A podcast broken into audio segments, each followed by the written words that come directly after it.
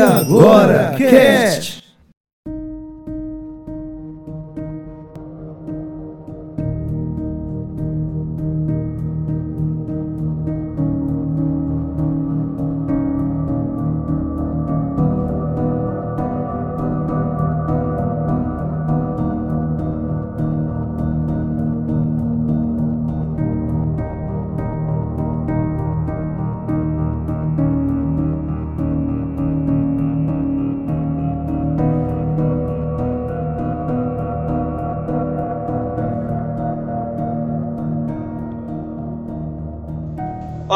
Sejam boas a hora e a situação que estão nos ouvindo, queridos, queridos amigos. Hoje nós estamos iniciando o AgoraCast com um tema é, para lá de interessante. Nós vamos falar a respeito de sociedades secretas. Vamos falar de sociedades secretas no mundo, sociedades secretas no Brasil. Meu nome é Jonathan Freitas e estou sempre interessado em conhecer mais um pouco de sociedades secretas. Olá, meu nome é Jorge e a sociedade secreta eu encaro como sendo uma necessidade um reflexo que o homem tem de fazer parte de coletivos. Olá pessoal, mais uma vez aqui no E Agora Cast sobre esse tema de sociedade secreta e eu faço parte também de uma sociedade, só que eu não posso contar para ninguém porque ela é secreta, né? E acaba que fico nessa sozinho na sociedade porque se eu contar para alguém, deixa de ser secreta, né? Então, é isso. Essa minha sociedade tem esse probleminha paradoxal. Obrigado, Pedro. Vai, Hércules. Eu sou Hércules Lourenço e a vida tem as suas discussões de... discretas, né? E secretas. Muito bem, sejam bem-vindos. Aqui o pessoal já deve conhecer nossos amigos aqui, nossa bancada do AgoraCast, Jorge Luiz aí, vindo novamente gravar com a gente, com a sua visão política e suas pesquisas, Pedro Fontinelli, professor de filosofia, Hércules Lourenço, nosso historiador aí, e vamos começar adentrando esse tema interessante com a pausa após os nossos recados.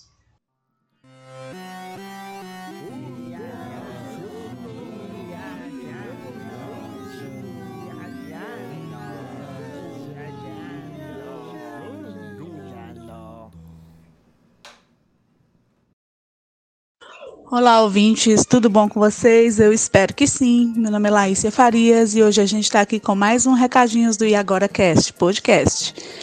Hoje nós viemos agradecer aos nossos padrinhos, ao Mário da Megiótica, a Estilo Pop Multimarcas. Ah, e se você quiser ser um padrinho do E Agora Cast, é só você ir lá no site agoracast.com barra padrinho e lá você pode começar a contribuir a partir de cinco reais. Tá? Com cinco reais você pode contribuir para o nosso projeto crescer cada vez mais e trazer mais entretenimento para vocês. Eu gostaria de mandar um abraço, aproveitar e agradecer ao Felipe Palhano do blog do da página do Instagram DivirtaCE, que publicou, que divulgou E Agora Cast. Se você quiser também ver mais sobre entretenimento e todo mundo dos artistas aqui de Fortaleza do Ceará, é só você ir lá no arroba DivirtaCE. E agora a Maisinha vai falar aqui com vocês sobre os comentários e sobre as outras novidades aqui do Agora Cast. Um cheiro. Olá, ouvintes, olá, queridos amigos, sejam muito bem-vindos. Nós estamos aqui mais uma vez, novamente trazendo aí notícias e, como de praxe, a Laícia Jones já deu aí os seus recados. É, agradecendo aos nossos padrinhos, deixa aqui meu agradecimento também. E nessas semanas a gente teve aí alguns comentários bem legais, né? A gente sempre enfatiza aqui que é importante vocês deixarem os comentários, compartilharem, indicarem a página, né? Sempre continuando comentando, que a gente aí é sempre pelos comentários que a gente tem um feedback de vocês. Legal, tá? Pra gente tá continuando, dar continuidade, saber o que a gente pode melhorar, tá bom? E claro, de forma particular também vocês podem estar tá dizendo o que, é que a gente pode melhorar, tá? Ou elogiar também, que é sempre bem sempre bem-vinda, tá? Em anime de The Witch tem relação com a segunda temporada, né? Shume The Witch, além do lado, fala sobre a ligação com a série de live action. Gordurinha Glutone comentou Que pressão medonha. E Sérgio Almeida também comentou esperando pela segunda temporada do Geraldão e até agora nada. E na matéria de Para a Alegria dos Fãs do novo filme de Venom, tem classificação PG-13 por conta de cenas impactantes, né? Teve comentários do Vitor Matheus com figurinhas, do Gorinha também, do Sérgio Almeida comenta Eita Baralho.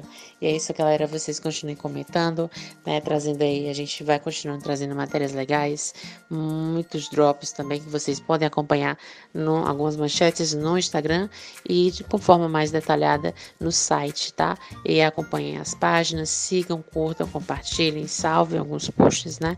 Para dar aí um engajamento bom pra gente. E é isso. Fiquem com mais um episódio de Agora Cash e fiquem bem, tá certo? E protegidos. Tchau, tchau.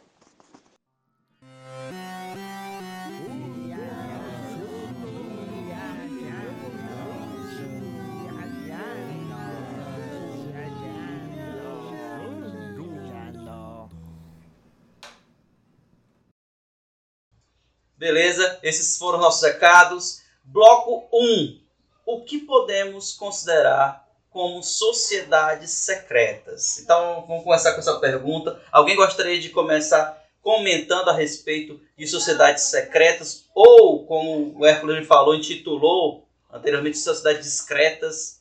Quem gostaria de falar um pouco sobre isso? Eu vou lá junto, então. Pode, pode ir.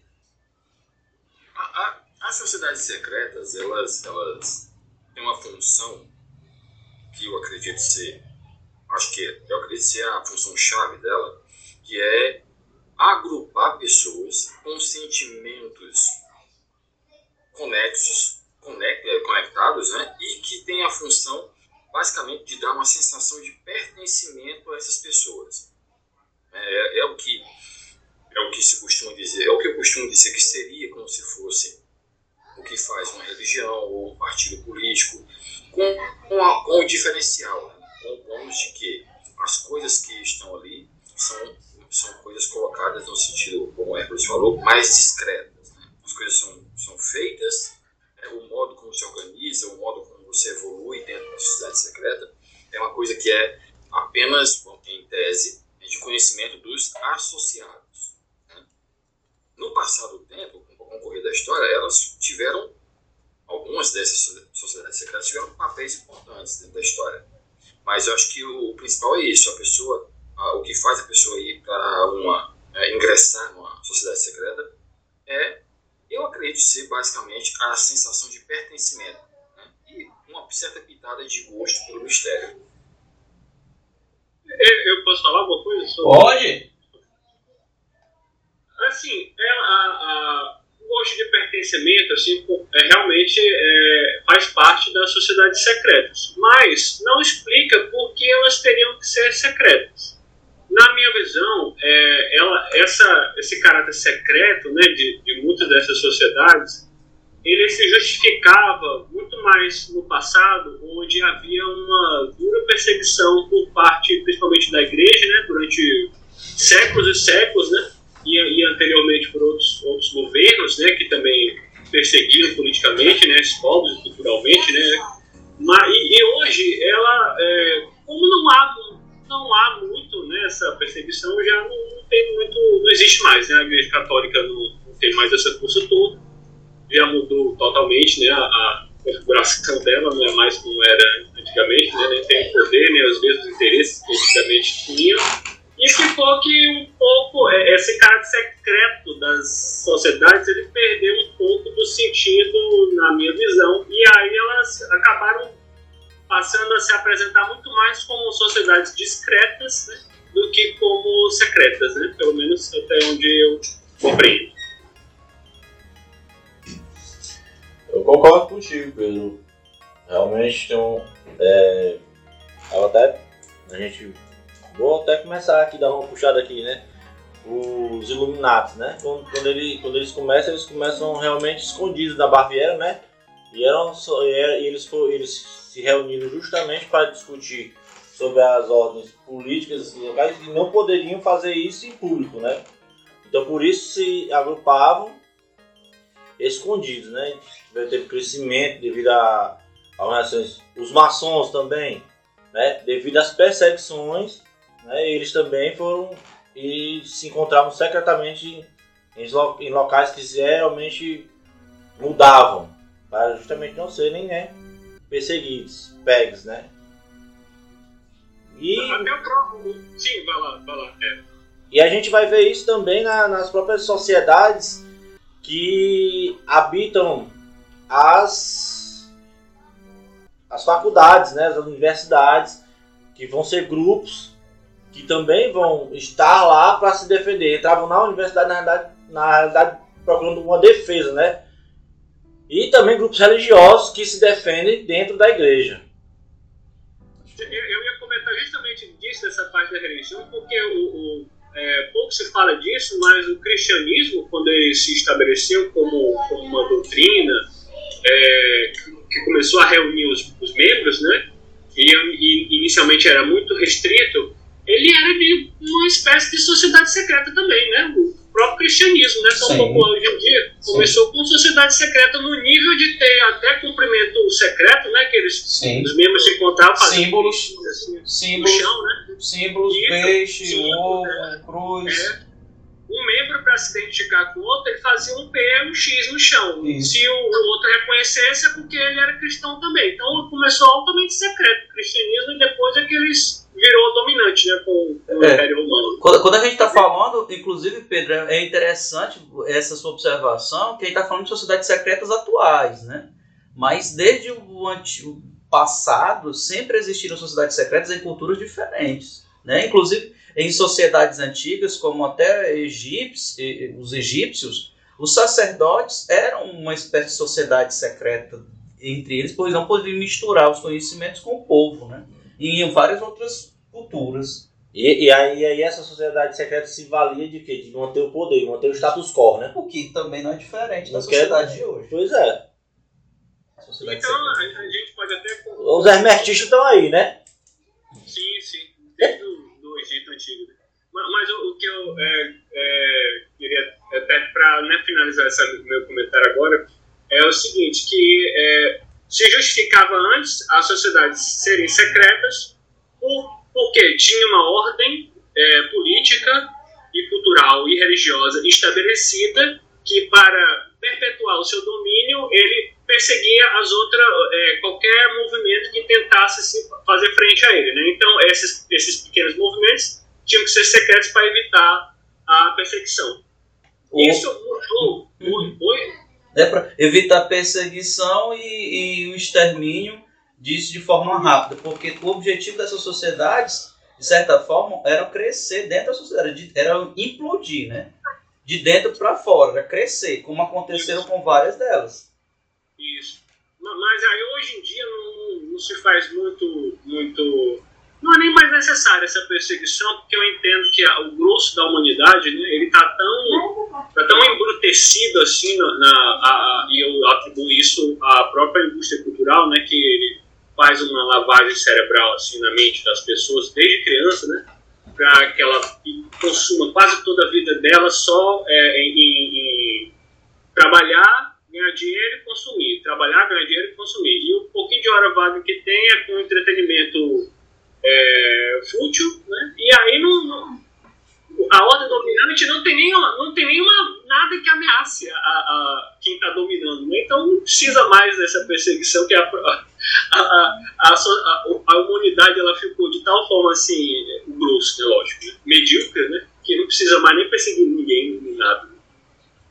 Outra coisa também, as sociedades secretas elas cumpriram é, um papel, porque é um tema, esse é um tema que eu gosto dele, né, que, é, que é a Revolução Francesa, e no caso da maçonaria, por exemplo, a maçonaria cumpriu um papel importantíssimo dentro da Revolução Francesa. No Brasil, ela teve papel importantíssimo também, por exemplo, na Inconfidência Mineira. Né? E tudo. a própria proclamação da República. É, praticamente tudo, Jorge.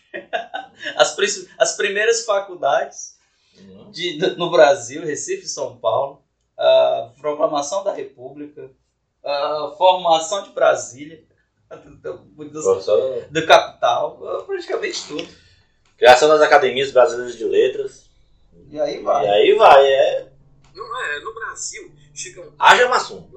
Haja maçom. É, no, último, no último podcast que eu, que eu gravei, eu tive a, a, a companhia do Pedro, a gente comentou, Pedro, não sei se tu lembra, e o ouvinte é só olhar o podcast, que é o que a gente falou sobre mentira.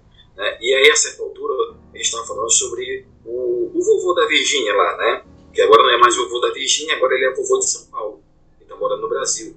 Né? O que é o, o orvalho de caralho, ou orvalho de cavalo, não sei. E que ele veio, ele veio se tratar no, no SUS, né?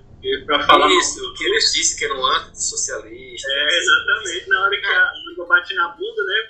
Onde é que ele corre? SUS. É, ele, ele, ele, a gente fez um. Eu cometi uma confissão, né? Como eu falei, e o Pedro também compartilhou comigo que também já cometeu esse, esse ato de assistir aulas do curso online de filosofia do Olavo de Carvalho, né? O True Outspeak, que era uma outra maneira que ele tinha de se comunicar por quê? Porque eu sou fã dele? Mas de jeito nenhum. É porque eu quero mesmo conhecer o que é que este senhor pensa. E, rapaz, ele, ele é muito comum, não sei se o Pedro já percebeu isso, ele colocar a culpa de muita coisa do Brasil na maçonaria. Sei o quê? Bando de maçom. Esses generais aí, né, do, do alto comando das Forças Armadas e tal, tudo maçom. São maçons? Realmente a maioria é maçom. Mas a maçonaria não está só nesse tipo de coisa, porque fica parecendo que maçom é ateu. Se eu disser para vocês, colegas, que há muito pastor evangélico desses medalhões aí que são maçons, são maçons. Maioria. Eu não vou dizer o nome aqui. É, eu, não vou dizer o nome, eu, não vou, é, eu não vou dizer o nome aqui para não receber a visita do senhor processinho? Porque pode dar problema para mim. Mas aí. Vemos, convenhamos que a maçonaria é uma, uma entidade, né, uma sociedade que recebe pessoas de todos os tipos de credos. Desde que acreditem. Mesmo porque lá é, uma, é um, a ideia de uma filosofia de vida, né? Para, melhorar, para melhoramento da sociedade comum, né? É, por isso é porque as pessoas, repito, se esquecem caso alguém pense assim, de onde é que o Jorge está tirando essa informação? Ele, né? No, no, aqui não é igual aquele meme, confia no pai, não, entendeu? Vai ler o livro do Hobsbawm, A Era das Revoluções, e vai ver lá na página 48, na página 105, na página 109, onde ele vai falando o papel de, é, que, as, que a maçonaria teve durante a Revolução Francesa e as revoluções liberais que varreram a Europa na, no começo do século XIX. A, a maçonaria, ela é, atualmente, Estou dizendo que ela foi fundada assim, mas ali da Revolução Francesa para frente, ela vira meio que uma, uma sociedade secreta de cunho liberal. Então ela não quer, ela não está ligando se você é crente, católico, umbandista, muçulmano. É o seguinte, você é um, um liberal, né, meio que liberal, você pode ingressar ali. Entendeu? É, é, é, meio que. É meio que não vou dizer que esse é um pré-requisito oficial, porque como uma, uma sociedade secreta, a gente não tem acesso aos ao livro de intenções, né? Uhum. Ou ao, ao, é, ao a ata de fundação da.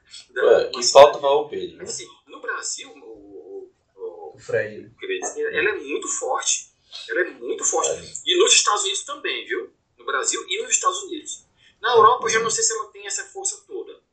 Eu não sei, mas nos Estados Unidos você ainda percebe claramente esses sinais de que ela é muito, muito é, influente muito. Na, na República Americana. Muito ainda. E aí a pergunta que eu acho que já foi comentada ou até respondida, por que, que o ser humano necessita de grupos especiais para se sentir importante?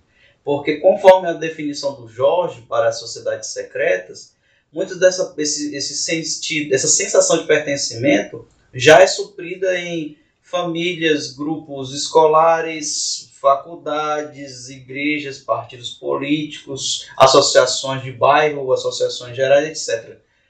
Por que, que precisa de um grupo especial e esconder algo para se sentir importante?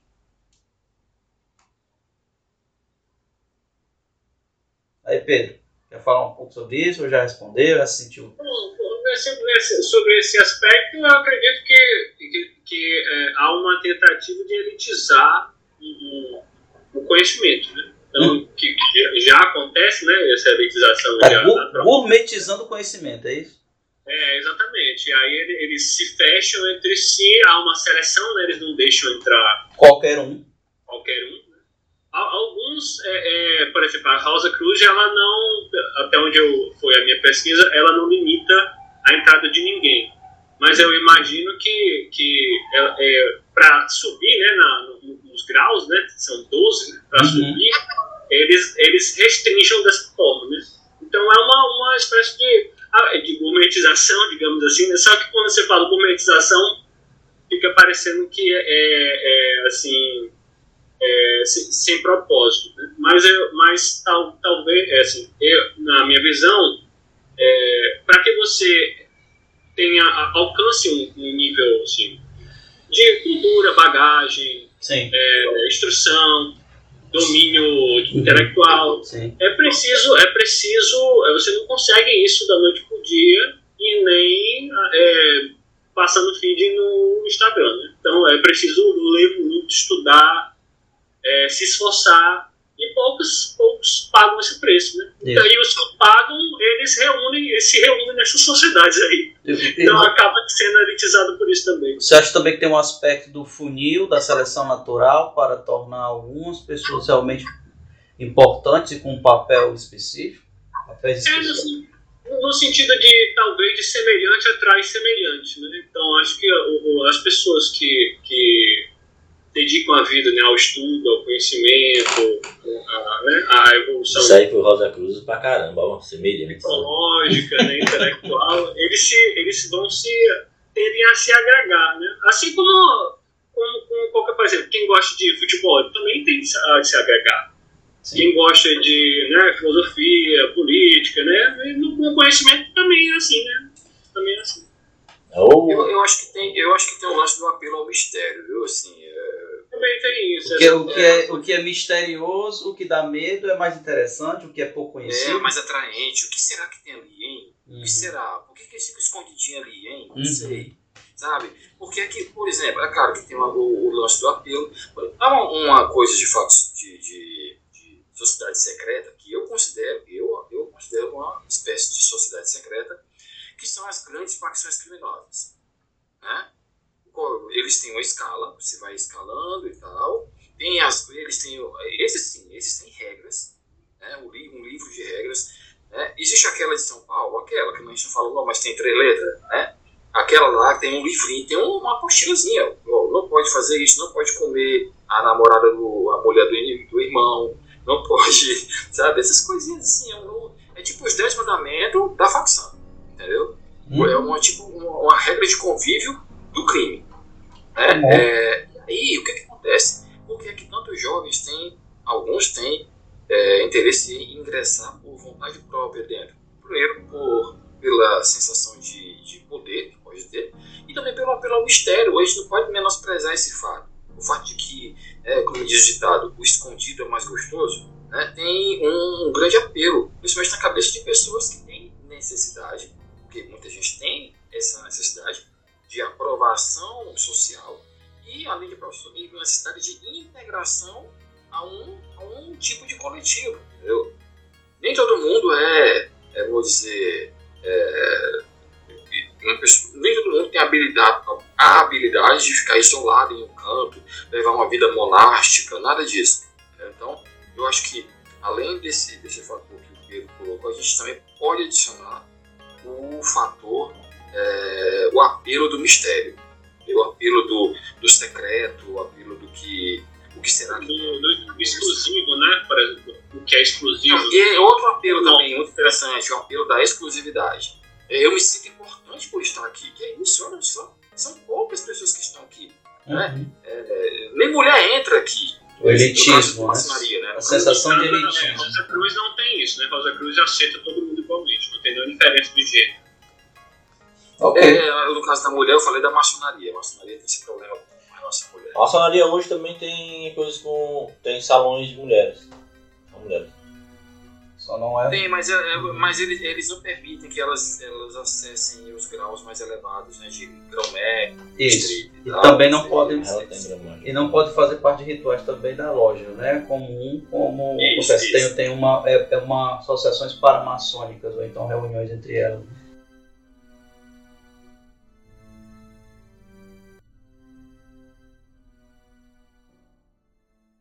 Vamos passar para o próximo bloco então. Bloco 2 vamos falar sobre Templários, Opus Dei e Illuminati. Primeiro, Templários. Quem gostaria de começar falando sobre Templários? Começa aí para algumas, algumas sociedades. Templários, é. Fala um pouquinho aí, Templários. Onde surgiu? O nome, nome vai ser cruel, me lembrar como é que é o nome do nome. Mas ela surge na, na medieval, né? Medieval, caro ouvinte, é idade medieval, É, tá? idade medieval, certo. Eles usam medieval. Pois é, como um exército de Cristo, né, cara? Eles vão, eles na realidade vão ser vários ca- cara, os cruzados, né? Eles vão se convalescer de uma identidade de irmãos, que na realidade vai ser uma irmandade, né? É a Ordem dos Cavaleiros Templários, mas eles são uma irmandade de sangue, né? Tanto é que eles passaram. As cruzes na realidade não foi de sangue, depois que eles pintaram, porque o pessoal ficou meio, Sim. né? Ficou meio aterrorizado com aquele lance do sangue lá e aí pintaram as em direitinho, ficou mais bonitinho. E aí você, o que eu a mais o que eu vou colocar aqui que eu achei mais interessante, que eu acho mais interessante da sociedade Hum. é a riqueza que eles conseguiram, Sim, o dinamismo econômico que eles pregavam nos locais, sim. e eles foram um dos primeiros a pregar o fim da escravidão, abolir a escravidão. Não porque eles eram bonzinhos, né? Na realidade é porque eles já achavam que assalariar as pessoas era melhor do que você escravizar, porque você assalariando você tinha o, o trabalho de bom grado das pessoas e tudo isso mais. e tal. tá, a gente tá falando É de século, a gente tá falando de século XIII, Eu tô falando de século III, tô falando de Idade Média, os caras isso. Século XIII. Onde eles estavam, onde eles colocam, onde eles até na própria eh, Jerusalém, quando eles tomavam locais, eles não escravizavam, eles não escravizavam as pessoas. Ok. E sim pagar pelos, pelos trabalhos. E aí, Pedro? Pagar Eles não trabalhos. escravizavam, eles matavam. É, eles não escravizavam, eles matavam, né? A ideia, a ideia de matar porque eles estavam fazendo guerra, estavam tomando, né? Se eles estavam tomando alguma coisa de alguém, realmente eles não Era iam. por violência. Era por violência, não era por amor. Eles não ficaram ricos, eles não ficaram ricos pedindo, não. Sendo bonzinho. Sendo os bonzinhos, não, né? Eles, eles massacravam mesmo. Principalmente quem não era cristão, né? Viu, Hércules? Ah. Eu, eu- eu sempre essa, essa, essa fala do Pedro ela é muito boa porque ela é carregada de sarcasmo e o Pedro, ele, eu percebi que ele carrega bastante nisso.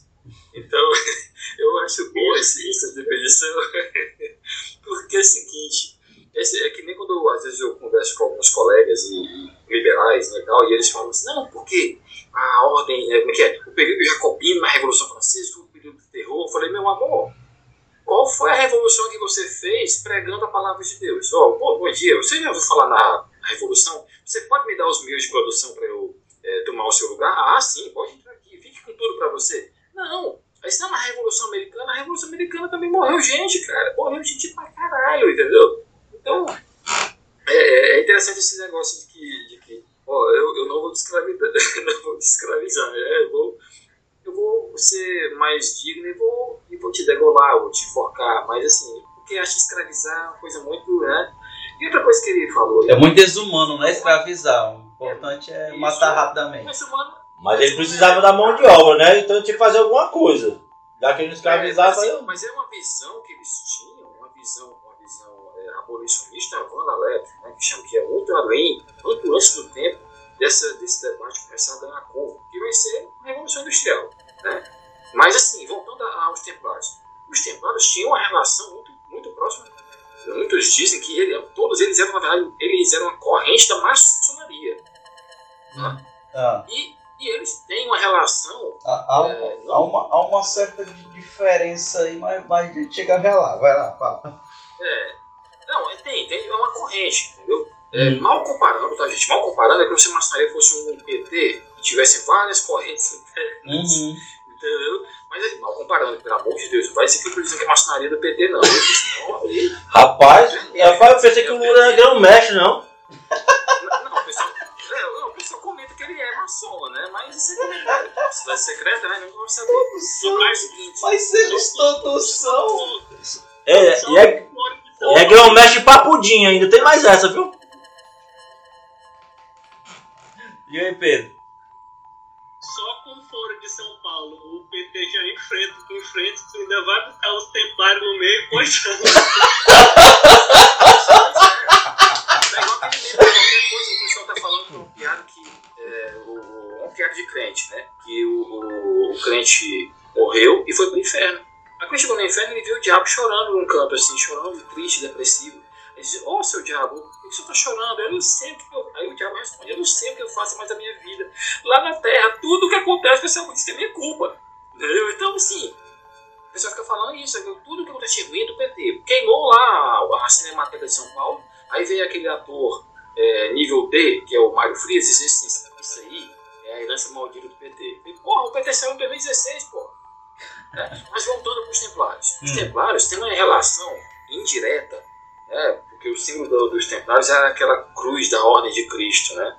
E, engraçado, não sei se o Hércules vai, vai, vai é, perceber o que eu estou falando, mas no descobrimento do Brasil, as, as caravelas de Cabral tinham aquele, aquele símbolo é, gravado nas, nas, nas velas. Nas cara, a caravela tinha aquele símbolo da Mas É porque é jesuíta, né? Aquela, cru, aquela cruz é de, é de Vasco da Gama, né? Pois é, mas é porque as confederações que vinham com as embarcações eram jesuítas. Não é, não é a mesma cruz, hum, é. Jorge. É uma, ah, cruz, é, é parecida. É, é parecida, mas não é a mesma cruz. É uma é. cruz diferente. É de uma outra ordem. Isso. Cristã. É uma ordem cristã. E, e, todo mundo, e muitas pessoas falam que é o seguinte, quando os templários foram, foram desfalecidos ou parados pela Igreja Católica, né? Que uhum. eles tiveram que se desarmar, que era uma mão armada da Igreja Católica, eles passam, muitos deles passaram a ser, entrar para os jesuítas. Eles entraram nos jesuítas, mas assim, continuaram com, com uma sociedade secreta. Continuaram com a secretaria. Dentro da ordem dos jesuítas, né? inclusive sendo liderados pelos William de Molay, isso. Que então formou a ordem de Moller, como alguns templários atualmente eles se, se encaram. Eu acho que é, só acho que é Demolay, John, que eu acho. É, Demolay, não é isso? Demolay, né? Com a Y no final. É francês aí, desculpa aí. Por isso que eu não falo esses nomes. Merci beaucoup, viu? Pardon, pardon, pardon, pardon. Então, é, nós temos hoje tanto sociedade secreta dos templários, que carregam princípios desta, desse grupo, desta ordem cristã da Idade Média que foi perseguida por, foi criada e tornada uma mão de ferro de um papa e depois ela foi desfeita por outro papa. Isso, né? e perseguida, e perseguida por outro papa. E hoje nós temos uma, uma para-sociedade, uma sociedade paramaçônica chamada Grupo de, de Templário, que são para jovens é, até 21 anos, maçons, filhos de maçons, que tam, seguem os princípios maçônicos e têm um nome também de grupo, mas eles não são o grupo templar da sociedade secreta em si. Então tem essa diferença hoje em dia. E, interessante, e é interessante falar uma coisa, já que eu faço sempre essa ligação com o presente aqui, que nós temos hoje um Papa jesuíta, né? Jesuíta. Porque não se tinha antigamente Papa jesuíta? Porque os jesuítas eles fazem uma um, ordena um ordenamento ou uma jura ao Papa. E aí você tem, quando a estrutura da Igreja Católica foi abalada com o Hessen, né, o, o, Papa, o, último Papa, o né? último Papa, Bento XVI, Isso. tem aquela bala e eles trazem quem? A única, a, o, aquele estilo de segurança dentro da igreja, que era justamente quem fazia a segurança da igreja, que era a ordem jesuíta. E a diferença, e diziam, né, não, não é uma coisa certa, mas até o, o, o Weifans vai falar sobre isso, que quando você via um jesuíta que ele tinha uma espada, ele era descendente dessas ordens templárias. Dessas ordens templárias, dessas ordens templárias que existiam. Porque também não é só uma ordem templária, tem várias ordens templárias. Tem, tem a de Malta, assim tem a de Souza. Assim tal. como a maçonaria se assim, dividia em lojas. em lojas. Pronto. E, e eles tinham a ideia do, da, que a, ou a ou a cruz ou a espada, né? Ou os dois. ou... Normal se separa muito. Beleza, gente. Vamos falar, falar um pouco sobre o Opus Dei. Quem gostaria de falar um pouco sobre o Opus Dei? Onde é que surgiu? Para onde? A Opus Dei ela foi fundada. Eu vou falar aqui, eu, eu perdi aqui a minha, a minha colinha, mas eu acho ela foi fundada por um padre espanhol. Tá?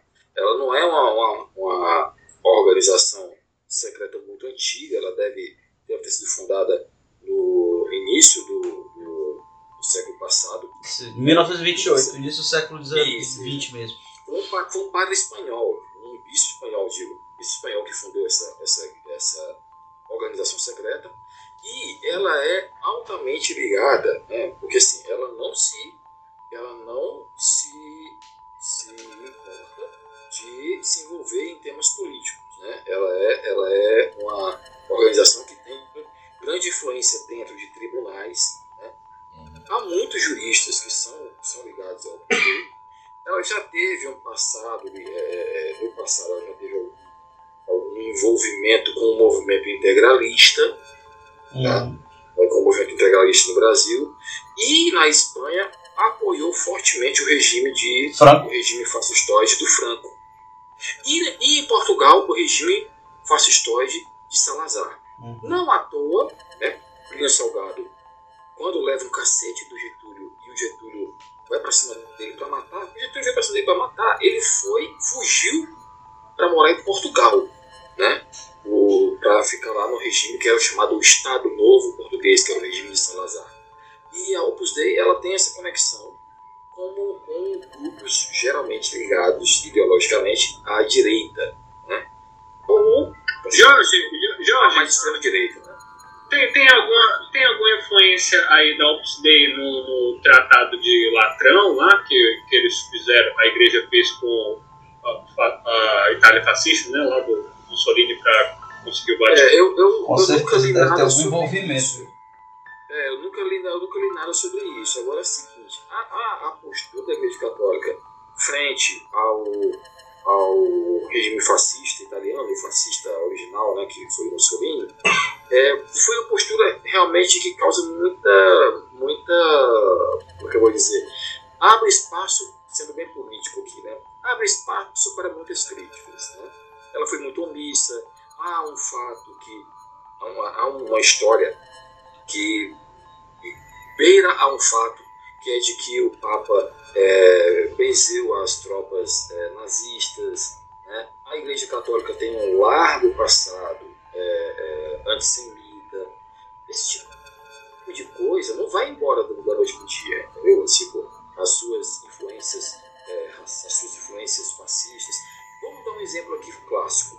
Quando, quando o Mussolini, é, hoje em dia o pessoal está muito na moda de né, de bater na CLT. Agora não está mais na moda porque já acabaram mesmo com a coitada.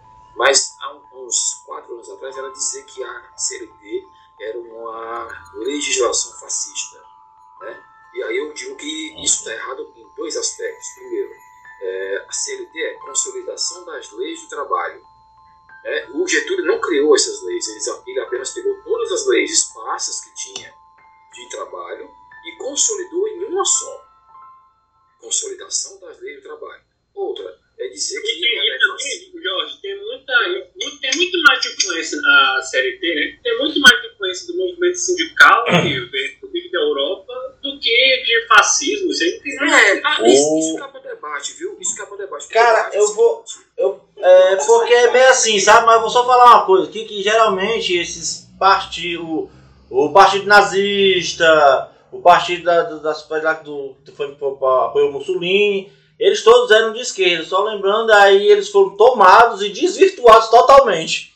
Eu não sei como é que esse processo aconteceu, assim, que a pessoa tinha que estudar, porque o Partido Operário Alemão, cara, vai dar base ao Partido Nazista que não tinha nada a ver com o Partido Operário Alemão. É, é aconselho ler a trilogia do, do Richard Evans, né? É que é a chegada do terceiro Reich, o terceiro Reich no poder e o terceiro Reich na guerra, onde ele comenta sobre isso. É um tema que não é um tema muito complexo, não dá para falar isso. É. Assim. Eu sou da corrente de que eles são sim um movimento de extrema direita. É, o nome socialista ali é, veio ali para causar uma certa enganação. Só voltando para a CLT rapidinho para terminar o raciocínio e ligar com a Opus Dei. O que, acontece? A CLT foi é, dizem que é porque ela é, fundada, é baseada na Carta de Lavoro, que é a CLT do Mussolini. Só que o pessoal esquece que a CLT do Mussolini foi fundada em quê? Foi fundada na doutrina social da Igreja Católica, na encíclica Rerum Novarum. A encíclica Rerum Novarum, né? E aí sim, através da Opus Dei na Itália, vai influenciar um ministro chamado Gentili, que é um ministro liberal do Mussolini, para, ao fim e ao cabo, redigir a Carta de Lavoro. Tá? no Brasil ela vai ter essa influência, aí como o Pedro fala, graças aos socialistas e anarquistas. Sim, mas é, eles não participaram da produção da lei. Eles, eles, eles lutaram para que houvesse alguma regulamentação do trabalho. Né? Então, assim, a Opus Dei ela é uma organização de direita. Hoje em dia ela está mais, mais quietinha, mas ela tem ainda braços ligados, por exemplo, ao governo Jair Bolsonaro. Entendeu? Por exemplo, há um jurista muito famoso que é ligado ao Opus Dei, que é o, Ives Gandra. O Ives Gandra é um que diz que dá para dar golpe militar de acordo com a Constituição. Tá? Porque lá ele faz uma interpretação é, muito mirabolante do artigo 142. Provavelmente, quando ele fala essas coisas, ele deve ter consumido algum, algum boldo muito bom. Entendeu? e aí ele fala as interpretações e tal. Mas assim, é graças ao Opus Dei. O Opus Dei tem esse viés assim, de, de é, no campo da política, né, reproduzir a ideologia da direita ou da extrema direita. Entendeu? Isso. Você pode acusar o Opus Dei de muita coisa, mas dizer que é comunista, Não. aí, se um cara do Opus Dei ouvir você falando isso, é capaz dele ele bater em você. Uma coisa interessante da Opus Dei é que, salvo engano, ela que está por trás de toda a conspiração para con- encontrar e controlar o Santo Graal, né, ou a linhagem do sangue real no livro Código da Vinci, né, no, no livro do Dan Brown. Então tem, tem esse, esse poder todo, É, né? Eu vou dizer, viu? Dizem, dizem, viu, Jonathan, que há um jornalista brasileiro, é, vou falar o nome, mas é o jeito, porque senão não tem como não falar o nome, que é o Reinaldo Azevedo. Uhum. Ele, todo mundo fala que ele é da Opus Dei. Né? Aí uma vez ele comentou numa coluna dele que um colega dele chegou pra ele e falou: Cara, isso, na época ele estava na Veja ainda, aquele blog dele da Veja, ele botou assim: É, é verdade que você é da Opus Dei? Aí ele falou, ele falou assim: Eu não vou responder essa sua pergunta. Você quer olhar o meu, a, minha, a minha perna? Porque dizem que quem é da Opus É. Dei pratica o autoflagelo. Isso, Pratica o autoflagelo. Você quer olhar a minha perna? Que dizem que tem um instrumento que o pessoal Dei isso. usa. Tipo, É tipo tipo um uma- cinto de castidade que aperta o pé, né? Isso. Isso. Ferindo. Aí disse, quer ver? Aí o cara, não, você tá perdendo. Aquela, chama silício, né? Isso, exatamente. Dizem, dizem que o Gilmar Mendes também é da Opus Dei, sabe? Mas assim, mas assim, eu. eu Aquela, aquela boca torta dele aí já, já descobri por quê, então. é, pois é, é, é, a pessoa fala, fala que é AVC, mas ali é, foi um autoflagelo. Opa, ah, eu só, só Pelo dando. amor de Deus, Gilmar Mendes, não me processa, pelo amor de Deus, eu não tenho nada pra te pagar. É, só deixando aqui um, um- uma aberturinha, Jorge, que tu falou sobre Opus Dei comunista. Eu fiquei aqui imaginando como é que um, um- uma, uma entidade política católica nascida dentro do Vaticano criaram dentro do Vaticano para influenciar outros países, para gerenciar outros países politicamente, guiar outros países politicamente dentro do viés católico, né? ia ser comunista que prega a, a não submissão a justamente essas coisas, né? Como é que pode ser isso? É, o engraçado, o engraçado é isso mesmo, ó, porque é o seguinte, é, ela foi feita para fazer exatamente isso que tu falou, é o quê? Fazer um controle por cima. Aí os marxistas pegaram e pensaram assim, é vamos fazer o controle também, mas vamos fazer por baixo, e criaram a teologia da libertação, que foi a- o maior pesadelo da Igreja Católica até agora, começo dos anos 90. Entendeu? É Assim, o, o, o, o João Paulo II precisou escalar o Joseph Ratzinger para perseguir os bispos católicos marxistas. Tá? Existia. Tá? Então, assim, você fica olhando para essas coisas e fica pensando, é, eles são tão aristocratas, eles são tão desconectados do seu tempo, que a estratégia deles não funcionou muito bem, cara. Porque, repito, não se faz revolução por cima. Por cima a gente faz golpe. Revolução a gente faz por baixo. Sabe? Isso, isso aí é a massinha 01 de sociologia, sabe assim? Então, assim, você não faz revolução por cima. Aí o que, eu penso essa história toda? É, eles têm é, é, penetração no meio de juristas, juristas renomados, no meio de políticos renomados, no meio de militares renomados. Mas o povo, sabe? O povo andou e andou, entendeu? Andou e andou. O povo, quando foi para escolher uma ideologia dessas, ele escolheu a teologia da libertação. Aí o que, que aconteceu? Fundaram sem terra, cara. Essa brincadeira. Tá aí, até hoje, sem terra. Tá aí, não vai acabar nunca. Quer dizer, vai acabar um dia, mas não cedo. Então, assim, é, é o tipo de estratégia que só revela o quanto a Igreja Católica está totalmente deslocada do seu tempo. Não é à toa que ela está levando um banho dos movimentos neopentecostais na América Latina e na África. Tá? É, o, o movimento pentecostal é a religião que mais cresce na África hoje, ultrapassando os muçulmanos e os católicos. Por quê? Porque a, a ideologia neopentecostal, a cosmovisão neopentecostal, ela é aliada do tempo de hoje. O tempo conspira a favor do movimento pentecostal. Fazer, não tem, não tem aquele, aquela autoridade central, é totalmente nuclear, entendeu? Tipo assim, você pode fundar uma igrejinha no seu bairro com 30 pessoas, no mesmo quarteirão pode ter cinco igrejas no mesmo quarteirão, e tá tudo bem, sabe? Então a Igreja Católica, a, a Opus Dei, na verdade, é só revela isso, entendeu? Quando ela é deslocada do seu tempo. Desculpe, eles católicos que estão ouvindo, mas, mas é verdade. Então, não é à toa que a população católica está diminuindo, mesmo entre os jovens. Beleza, valeu. Ah, valeu. então é sinal que, o, que os inimigos marcados dela, os Illuminati, ganharam. Poxa, cara. Então, gente, vamos passar um pouco para falar sobre os Illuminati. Quem gostaria de falar um pouco sobre Illuminati agora? O Hércules está se coçando aí, está esperando esse momento. Eu quero, eu, eu quero que o Pedro fale. Tá Pedro é emocionado. cara, Pedro é o cara. Pedro, você, você ficou com o Illuminati? Não? Quer que eu fale? Como Não, é? porque eu fiquei com Rosa Cruz. Rosa Cruz. Bom, cara, eu vou, eu vou falar dos Illuminati aqui, né? Fala aí sobre a pirâmide com o olho que tudo vê, que estão nas, nas notas, a moeda que mais é valorizada no mundo e que rege as bolsas de valores do mundo aí, por favor. Pois é, cara. Agora me diz isso aí. Hum. A coisa que mais intriga dentro dos Illuminati é que eles não têm uma cara própria definida. É a coisa mais intrigante que tem dos Illuminati. E Vai lá, o cara disse que eles nascem com Adam, Adam Weinstein, né? Isso. Sabe, né? Aidan Way Shout. Pois é, lá na, Bar... na Barvária lá e tal. Tudo, Aí- tudo nasceu na Bavária, foi? É, é, não, mas porque a Alemanha ali é que era É efervescência, nem pra ter, nem pra ter país eles conseguiam, de tão, de tão louco que eles eram. Cada um tinha uma ideia maluca e efervescia na mente deles, eles se matavam e depois. Rosa Cruz também é da, da Alemanha, viu? Pois é, não. Pois é, Pedro, eu vou, eu vou falar justamente sobre isso aí. Vou já falar sobre. Pô, cara, os Illuminati. É, aí os Illuminati eles têm um, um, um momento que eles se cruzam, né? Essa, sociedade, nação e tudo mais e tal, se cruza com os maçons, né? Também são de lá. Tá? Aí eles têm uma explosão, que chegam a 2 mil, cara, tudo mais e tal, e eles, por causa dessa, crescimento grande, desse crescimento assim, Nós estamos falando de 1700 e, e pouco, É. meta- 1770, Certo, do século XVIII aí, É, século XVIII. certo? E aí a igreja começa a perseguir eles e eles simplesmente desaparecem ou diluem.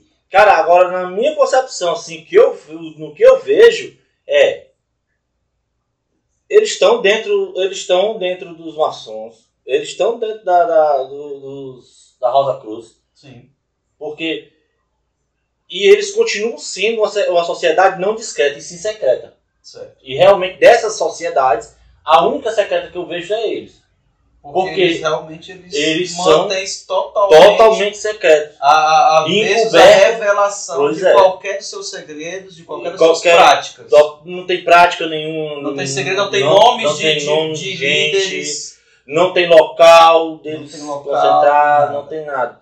E aí eles eram hermeti, eh, São totalmente hermetistas. né? São herméticos, né? Pois é. Fechados. E aí tem esse braço da Rosa Cruz que também lida com isso, né? Com o hermetismo e tudo mais e tal. E tem as simbologias foram quase todas adaptadas dentro da maçonaria. Certo. que foram levadas né, para, a nova, a- para o novo continente, que seria a América, e introduzidas, e aí lá, o olho que tudo vê, o olho de Horus, tudo mais e tal, que tem muito a ver com, com a ideia da Rosa Cruz, que o vai falar agora, e você não vê é, diretamente Illuminati. Você às vezes vê maçons, líderes maçons, políticos. Aí o pessoal, os pode ser Illuminati, maçom, é, mas ele é Illuminati também. é, Illumina- E é, os grandes, Tem um os grande gr- poder eu- de decisão aí. Mas isso é um pensamento meu, um pensamento Sim, meu. sim. Que os grandes líderes dessas seitas, desse, desses grupos aí, eles, eles que fazem agora os Illuminati. Muito bom. Muito bom. Eu, eu creio que seja assim, porque simplesmente desaparece e o nome continua até hoje, cara. E todo mundo acha que é, são os Illuminati que estão. Eles dominam o mundo, mandam o mundo, mandam mais no mundo que os Bilderbergs. Os Bilderbergs é só um pedaço dos Illuminati. Uhum. Uma das mãos. A mão de dinheiro dos Illuminati são os Bilderbergs, né? Mas na verdade era o cérebro, as decisões cérebro. vêm. Vem dos Illuminati. E ninguém sabe onde é que eles estão, quem são, quem. Aí Adivinha, adivinha que, que o, o vovô, né? O vovô Romário de Caralho, ele também fala muito sobre essa, sobre essa sociedade secreta. É, não no Brasil, ele fala que no Brasil, porque ele diz que o Brasil é tão periferia que não tem direito nem a entrar nesse grupo aí.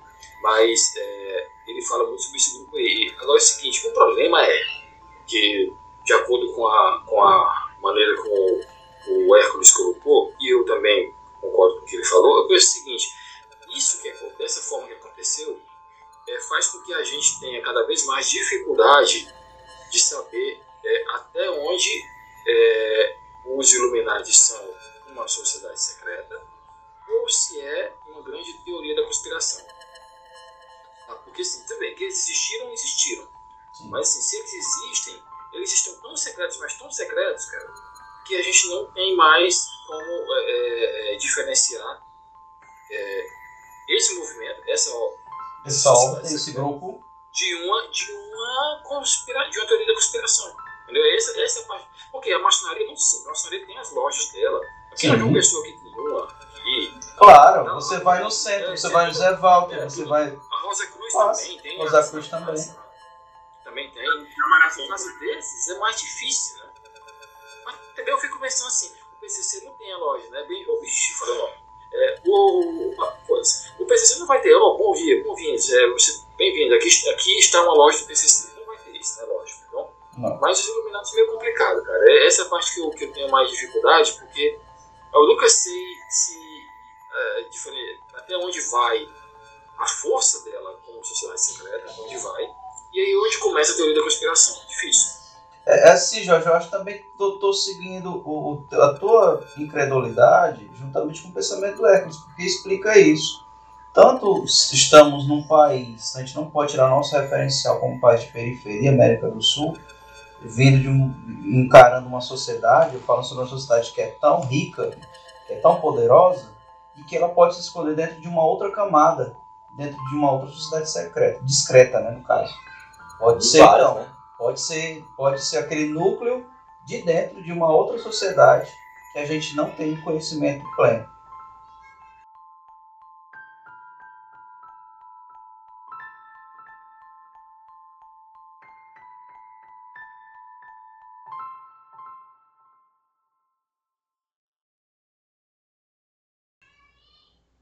É, falando. Vamos, vamos falar sobre Rosa Cruz. Vamos aproveitar o a deixa. Vamos falar de, Vamos- sobre Rosa Cruz. do- do- dos tentáculos dos Illuminati. Vamos vai. falar aí sobre a Mork. Vamos falar aí sobre Rosa Cruz, por favor. Pronto, é, foi, foi até uma, uma boa. É que só faz um adendo. Pedro, eu vi, eu tava, eu tava lendo sobre Rosa Cruz um pouco. E, cara, na internet tem muita loja linda, cara. Assim, tipo, por que não tem uma daquela aqui em Fortaleza, cara? As bichas parecem uns templos de, de, de, de- de, sei lá, do Egito Antigo, cara. Linda, linda, Eles linda. têm essa arquitetura de egípcia, né? Que tem uma origem é, egípcia, assim. A daqui é bonito, não é aquela coisa maravilhosa, mas também é bonito lá. Não, é, ela, eu, eu, achei, eu achei assim, ela bem cuidada, né? Mas, a gente, mas pros- Ela é mais simples, né? é mais simples, é mais simples. Mas assim, realmente, assim, arquitetonicamente falando, eu já tive uma, uma, uma amiga, uma mensagem colorida, como se diz, né, arquiteta, que falava que gostava muito. Porque assim, essa, essa loja que o Peru foi palestrar, ela fica do lado da estação de metrô é, Manuel Sátio, do lado do Detran, pronto, ela fica do lado do Detran, só que é pelos fundos. Né? E assim, realmente era é muito bonita, ro aquele rosa imponente, e você vê os símbolos lá, né? Você vê lá, acho que tem um símbolo que é de Osíris, se não me engano, que é um símbolo que está logo na entrada. Eu, eu achei bonito, mas já vi lojas mais bonitas. Mas, repito, talvez a daqui seja a série C da Rosa Cruz, não sei. É, a sede mesmo da, da Rosa Cruz, da, de língua portuguesa, porque a, a Rosa Cruz, primeiro, né, tem a Rosa Cruz, ela tem uma origem é, lendária, assim, que remonta ao Antigo Egito. Isso. Tem, um, tem uma retomada dela na Idade Moderna, ali no século XVII, por aí. Exatamente. É por isso o nome Rosa Cruz, né? É, começou de lá, porque no Egito não tinha ainda essa simbologia. No, no Egito não tem nem rosa nem cruz, né? É, como, como é que era o nome dele? Era, o, era o Stephen, William, alguma coisa, Rosa, Rosencruz, né? No, o nome dele? Rosa, não, é porque assim, só, só finalizando essa parte da introdução, Ah. que, que é, ela tem, ela se organiza em, sim, aí depois dessa parte da Idade Moderna, ficou um tempo meio, meio apagado, ou secreto, né, digamos assim, de, de repente, é que ela ficou secreta mesmo que ninguém ouviu falar nada. E aí, ela, ela é, foi para na Alemanha, surgiu na Alemanha, na, na Idade Moderna. Aí foi para a França e da França foi para os Estados Unidos, isso já no século é, 20, já, século 20. Uhum. E aí começou a se disseminar, já na Europa já estava se, não, é- não é nem, não é nem se disseminando, é se fragmentando.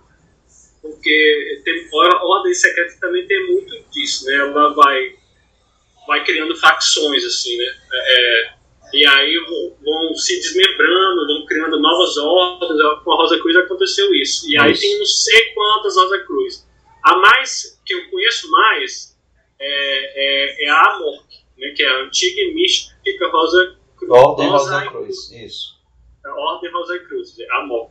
Mas tem, mas tem, Rosa uma, Cruz, tem uma famosa também, que é a Rosa Cruz Áurea, Uhum. que chama é, Lectorium Rosa Cruciano, que é a escola espiritual da Rosa Cruz Áurea, que é uma outra ramificação que não é tão conhecida, pelo menos na, minha perspectiva, né, não é tão conhecida quanto a morte, mas tem ela e tem não sei quantas outras ordens né, da, da Rosa Cruz. Mas a que eu conheço mais e que tem até sede aqui no, em Fortaleza é a morte. Mas a sede nacional, aliás, não é nem sede nacional, é sede da língua portuguesa, porque, como eu disse, a Rosa Cruz se organiza por, por é, jurisdições de língua. Então tem a, a sede da portuguesa, a- de português, inglês, alemão, espanhol, francês, né? A de português a- fica aqui no Brasil, lá em Curitiba, que foi inclusive uma mulher Qual a que, que literatura, né? Esse é o estudo, então, apenas linguagem. Uhum. e é isso. Muito bom. Muito bom. Aí tem outros detalhes, assim, né? De, de... Pronto, é, pode falar também um pouco da Rosa Cruz, porque assim, ela é uma ordem, ela é uma ordem mais de estudo, né? Diferenciando da maçonaria, né? Que é o foco dela mais é no estudo. Isso. E ela tem, ela tem, ela tem, ela mistura um pouco de lado, de lado filosófico, Isso. cultural, educacional e um pouco de místico também. Tem uma parte mística que ela estuda também. Só que eu noto que quem, quem faz parte né, da ordem e vai falar publicamente, ele, ele tem muito cheio de dedos nessa parte mística. Sim. Ele, ele é meio cauteloso para revelar. né? E É, aí, eu- eu- nossa, fala aí. é, ela tem alguma intenção de influenciar o poder, como no caso da maçonaria? Olha, pelo que está no, no, é, a consulta que eu sei é de pes- é, a minha pesquisa, né? É de da experiência que eu tive lá, de palestrantes de lá e do site que é a da Amor. Né? A Amor tem um site que ela inclusive recebe pessoas que querem se ingressar na ordem, né? Você pode o cadastro por lá mesmo. É, inclusive é interessante falar que ela, ela a que ela é pioneira na, no EAD Uhum. no começo do século XX, quando ela, quando ela foi para os Estados Unidos, né, quem assumiu lá foi um cara que era, ele era publicitário, então ele tinha um lado meio marqueteiro e ele queria também divulgar. Né, ele tinha essa. Um dos princípios, né, um dos objetivos ma maiores da Rosa Cruz era expandir realmente o conhecimento, não nada, nada de secreto, né, o negócio é expandir mesmo. E aí ele, pra, pra, e na época não tinha internet, mal tinha telefone direito, né? Era telégrafo, né? Então a saída que ele encontrou para difundir é pelo, monografias, que são li- livretos, Isso. enviados pelo correio. Então eles começaram fazendo. E, eram, e eram- esses, esses livretos eram módulos dos cursos, né? que você vai fazendo cada, cada são 12 graus principais do, que chama templários, né? Que, é, que é, são os iniciados e tem uns três ou quatro graus que eles chamam de átrio, Uhum. que são introdutórios. Ô Pedro, Cada grau tem, uma, tem um tema específico que você recebe uma monografia, estuda em casa e faz um acompanhamento ali à distância, ou pelo correio, agora com a internet também, e vai subindo lá na hierarquia deles. Pedro, deixa eu te perguntar. É porque é, é, eu, tive, eu estive com o Hércules, ah, vamos entregar a idade, há uns 17, 16 anos atrás, numa visita para uma palestra numa loja Rosa Cruz, né? Sim, sim. E a gente foi, fez perguntas, inclusive, né, sobre, como, sobre a doutrina, o que eles entendiam sobre pós-morte, sobre evolução espiritual etc. Qual foi a palestra que você fez lá na, na loja? Você foi? Na verdade, a minha palestra foi o seguinte: a minha colega do mestrado, na época que eu fiz o mestrado, era a, a mestre aqui da ordem do, daqui de Fortaleza. Certo. E aí ela, ela é, no final do, de uma das disciplinas é, que eu cursei no mestrado, tinha, é, todo mundo tinha que fazer, dar uma, um seminário lá. né? E aí ela gostou do meu seminário e me, e me convidou para dar aquele mesmo seminário lá na Alva Cruz, na, na UF. E aí eu fui lá e foi bem bacana a experiência. E qual o tema? Qual era o tema? Era filosofia, religião e ciência, três vertentes da mesma verdade eterna. Era, era Muito bom. Só que assim, a palestra, Exato. o meu seminário original era em Hegel, né, na parte lá da filosofia do espírito. No entanto, Mas puxou. quando, quando eu levei lá pra Amorca, aí eu dei essa roupagem assim, mais nítida, assim, pra né, o pessoal gostar mais. Isso. Outra, outra pergunta, outra pergunta. É, é possível, ela é uma entidade, é, uma sociedade é, Tinha que ser pergunta, ela era se não religiosa? Não, ela é a religiosa, e não sectária, ou É? seja, ela não segue nenhum credo específico e, e ela, ela é tolerante com todas as religiões. Então lá tem padre, tem pastor, Ah, tem, tem gente de muçulmano, tem de tudo Aham. lá. é, é, É, a, minha, a minha próxima pergunta, Pedro, é se te vendaram, tiraram tua roupa, te marcaram com alguma coisa lá. Fazer amor com um bode. Alguma coisa assim. Ó, primeiro, eu não sou da Rosa Cruz. Então, a minha palestra, é, ou eu sou e é secreto, não é porque se eu fosse eu diria. Então, Você disse no começo, né? Paradoxo do segredo. Não, assim, a palestra que eu dei não era, era aberta ao público, então não tinha nada que fosse secreto lá, da qualquer um. Inclusive eu levei minha avó, levei minha tia, levei né, o pessoal para assistir. lá. Sabe por, mas sabe por que, Jota e, e Hércules Pedro, que eu perguntei isso? Porque tem um. um- ah, eu, eu conheço a Rosa Cruz de fora, porque, repito, a estação de metrô é aqui próximo, bem próximo de casa. E aí eu vi essa Rosa Cruz desde muito tempo, muitos anos atrás. E sempre eu falei, que coisa, né? Que é isso aí e tal. E depois, com o passar do tempo, eu vi uma entrevista do, do é, autor de novelas, chama, é, Valci Carrasco, da Rede Globo. E ele deu uma entrevista dizendo Ele é Rosa Cruz. Ele é Rosa isso, Cruz. ele é, ele é rosa crucianista. E ele falou assim: estou sendo vítima de é, é, fake news. Porque... Aí ele falou algumas coisas lá. E ele falou: eu sou católico e rosa crucianista. Assim, quando você vai ver o, o Pedro e Jonathan Erros, as novelas dele, assim, você vai ver que ali tá, ele está se expressando artisticamente ali. Então você vai ver, por exemplo, o Crave a Rosa é, e outras novelas dele, você vê claramente ali uma doutrina, é, um- uma doutrina não, uma cosmovisão que não é bem católica não, viu?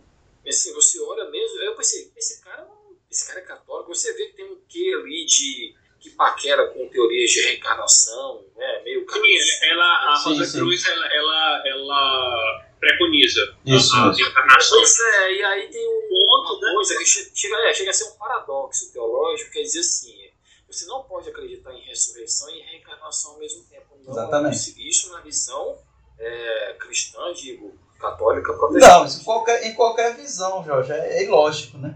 É, isso lógico. Então aí eu vejo um cara, você vê, tem uma novela dele que é, é Alma Gêmea. É Olha gêmea, isso.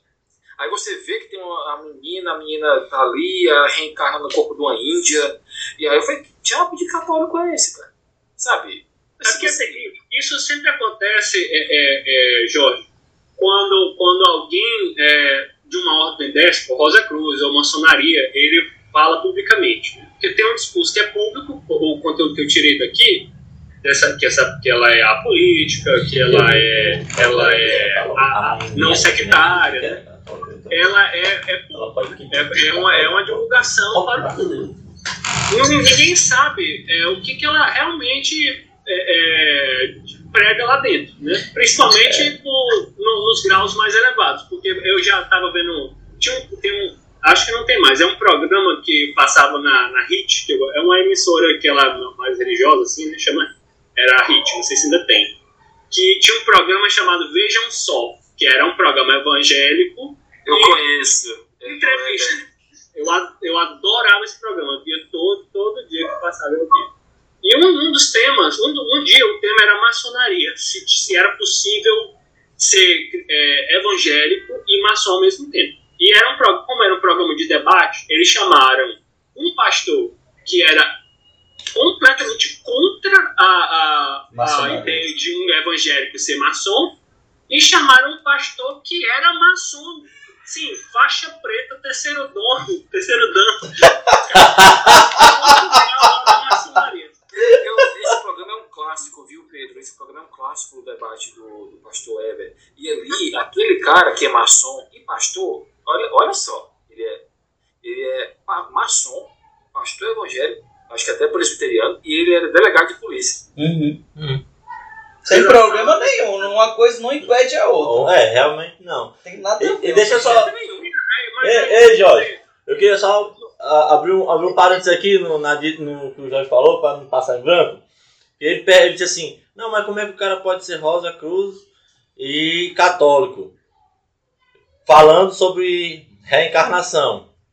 Aí eu te digo: a mãe menininha, ela dizia que era católica. Perguntar para ela qual é a sua religião. Eu sou católica. Ah, só não, a mãe menininha é ícone da Umbanda no Brasil. E ela se dizia era, católica. Era, né? Então, quer dizer, no Brasil, o cara ser católico, pode, o cara pode até nem fazer nada. Eu sou católico não praticante. Não, só, Pedro, não perde o fio da meada, tá? Porque eu quero terminar, eu quero terminar esse raciocínio que tá legal.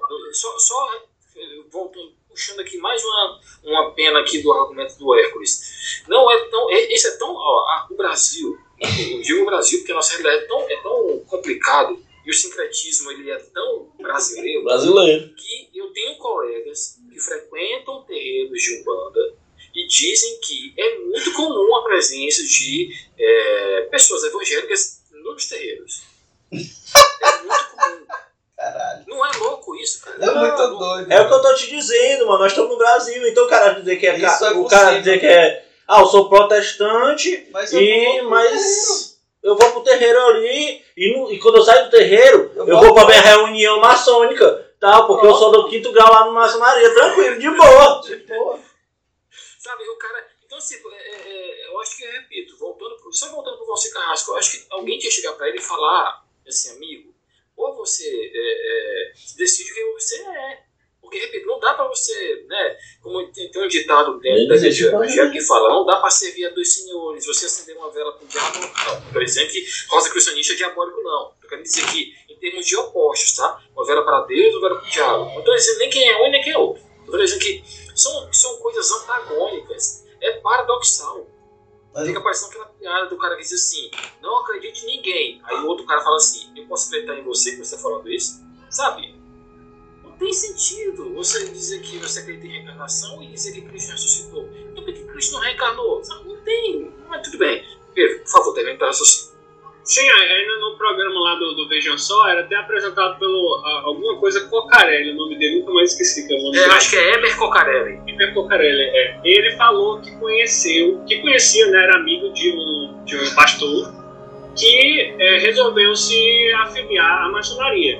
E ele, no início, ele, fala, ele conversando com esse pastor, fala, rapaz, é bem complicado, né? Tem umas coisas é, que, com, que confrontam com a fé cristã, porque aí ele citou algumas coisas da maçonaria, né? Que era é, algumas coisas assim, meu, meu, meu, a parte do misticismo, né? Aí ele disse que esse pastor fala, não, isso daí é, é só é, é é, são, são, são fofocas que fazem da maçonaria, mas não tem nenhum problema né, entre maçonaria e evangelho. Pode, é, eu, eu tô lá, não, até agora não vi nada que, que se confronte né, com a fé cristã. Aí ele falou, é, ele disse isso, aí o Pocarelli falou, ele me falou isso no começo.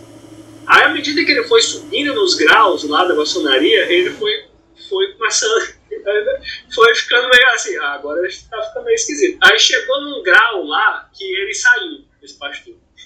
E aí, aí isso o ele falando, aí ele falou, não, é, realmente não, não dá, não dá. Aí eu, eu imagino que esse, essa parte do, do que não tem nenhum confronto é, entre fé cristã, católica e, e maçonaria, é até um determinado nível, grau lá. É, que é porque assim, eles restringem o conhecimento né, por graus. Né? É. Cada grau você vai chegando né, no mais secreto. Né? Aí acho que uma determinada parte lá da hierarquia começa o negócio, né? Aí vem toda aquela é. enxurrada de vem tudo. É. Eu acho, eu acho, viu, Pedro, que é a estratégia de, de é, eu vou falar evangelização, mas a palavra não é essa não, tô, não me ocorre nenhuma melhor. Porque evangelização vem de quem é do evangelho. Né?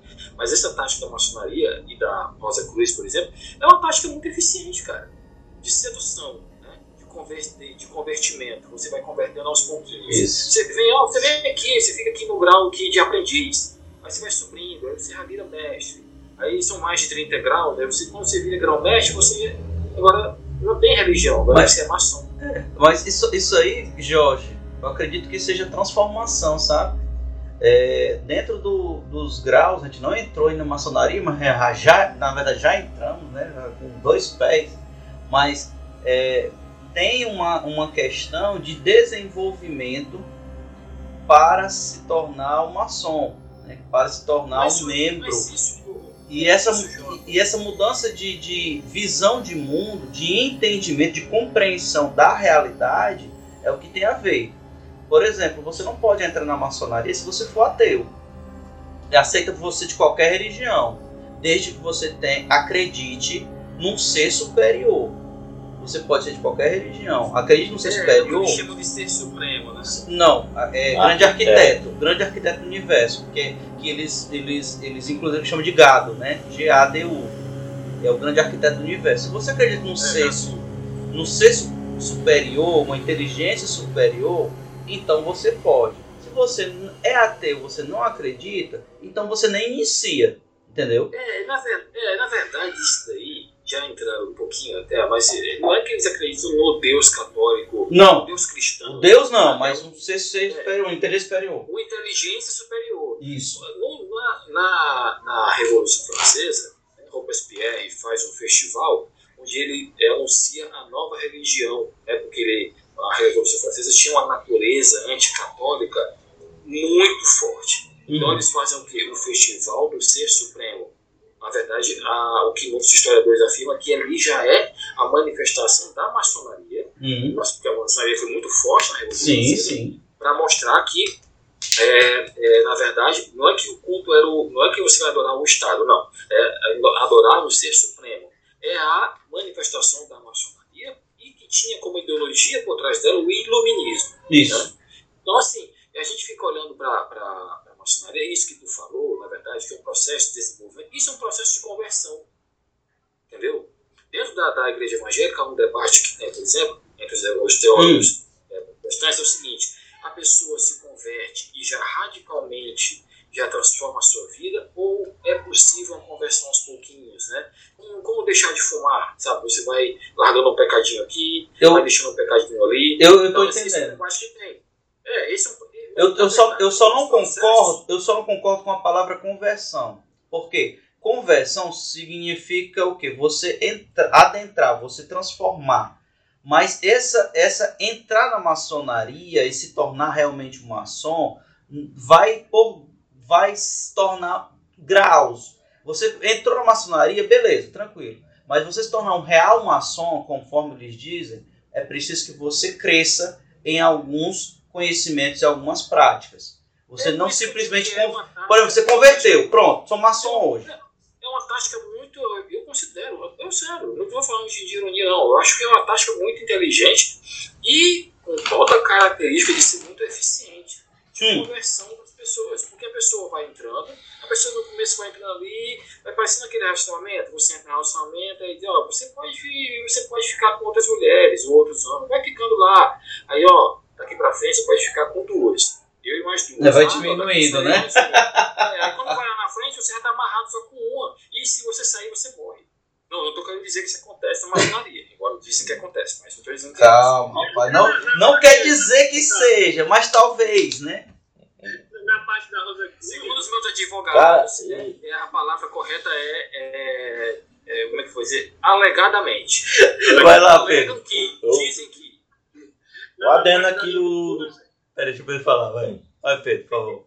E- eles falam que é, em nenhum momento eles fazem, nem, na Rosa Cruz, nenhum tipo de constrangimento sobre o que você deve fazer ou deixar de fazer em nenhum momento da, da, da Rosa, isso falando de Rosa Cruz. E não constrange nem você a entrar, nem a ficar e nem a sair. É, tudo você é livre para fazer o que é, ficar lá, permanecer do jeito que você quiser. Mas Isso esse é o discurso público, né, Pedro? É, é, é, tem sempre isso, né? Ninguém sabe, né? Isso daí eu vi só publicamente, realmente. Assim, E, eu, colocar, é, é, eu vou fazer um adendo da Rosa Cruz, que é uma sociedade de estudos, né? Ela se apresenta como uma sociedade de estudos. Isso. Por isso que ela se divide em línguas. Para que você tenha o estudo mas, mas é- pra, pra, da língua portuguesa, o estudo da língua. E aí, quando você talvez vá, esse é um talvez, porque eu não sei, né? Que você vai subir nesses graus, você tenha que fazer determinadas coisas para a sociedade em si, né? Para dentro da sociedade da Roda Cruz. Mas ao momento que você entrar, você vai ser mais um estudioso que vai trazer, que vai se reunir dentro, da, dentro das comunidades, né? Dos salões lá deles, para você estudar. E você vai entrar para estudar da sua área junto com as pessoas que estudam o, o, é, o- faz o mesmo ciclo que você, que estudam sua área. Se você quiser estudar filosofia, você vai ter lá. E a ideia deles é construir mais material. Quanto mais material, melhor. Tanto é que as lojas elas produzem o seu próprio material. Então sempre produ- produzindo, né? Sempre produzindo. Que a ideia deles é, na verdade, é, é, é construção do conhecimento. E também, é, é, Hércules, a Rosa Cruz ela tem até uma universidade internacional, que até é a, é a Você não sabia. Universidade Rose Croix Internacional, que ela foi fundada nos Estados Unidos, tem aqui no Brasil também, e ela, ela inicialmente ela tinha só cursos livres, mas agora eu, eu vi do grão-mestre aqui do, da Rosa Cruz aqui no Ceará e no Piauí, que são ligados, Tudo né. Ceará e Piauí, ele, ele É, conseguiu a autorização do MEC para abrir o curso de, os cursos de filosofia e administração, né, pela Universidade Ah, aí é vantagem. Bom, hein? Bom, hein? Muito bom. Vamos, vamos já- já, falou, já começamos a falar de maçonaria. Jorge, fala um pouquinho da origem histórica aí, o que, que você pesquisou sobre maçonaria. Vamos, vamos Só, entrar. só, só, só fazendo a passagem da Rosa Cruz para a maçonaria, Vai, vai. são duas ordens co-irmãs, né? Então Uhum. tem um- muita semelhança entre Rosa Cruz e a maçonaria.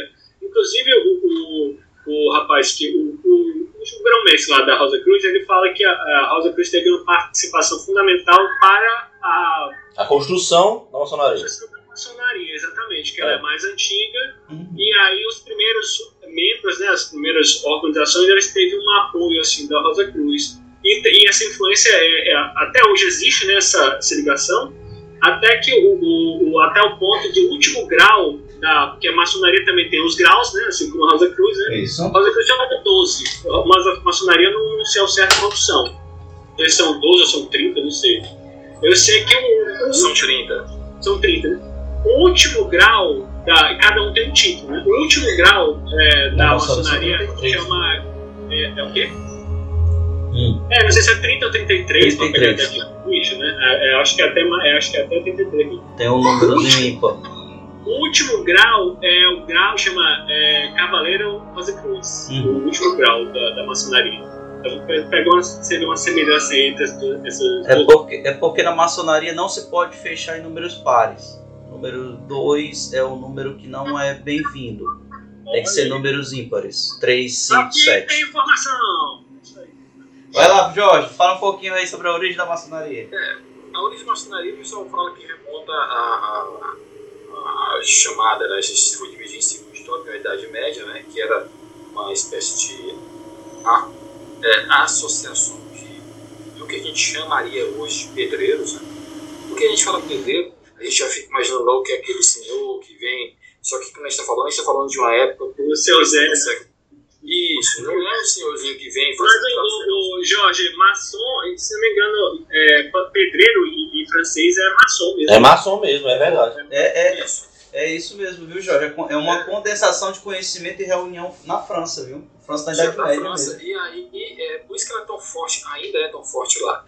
E ela vai, vai surgir mais ou menos por volta do século 13, 14, por ali. Uhum. E ela, a gente está falando de uma era pré-industrial. Então a gente está falando de uma época em que a gente está. É, onde a mão de obra qualificada era exatamente essa. Os pedreiros eram considerados os grandes artesãos, os grandes artesãos, né? A gente está ainda, eu falei pré-industrial, mas é mais. A gente está na pré-manufatura, a gente está saindo da manufatura e indo para a era é, é, do, do trabalho de artesanato. E eles tinham as famosas guildas, né? Eles se reuniam para conversar e compartilhar conhecimento. É assim que começou. É assim que progrediu? Não.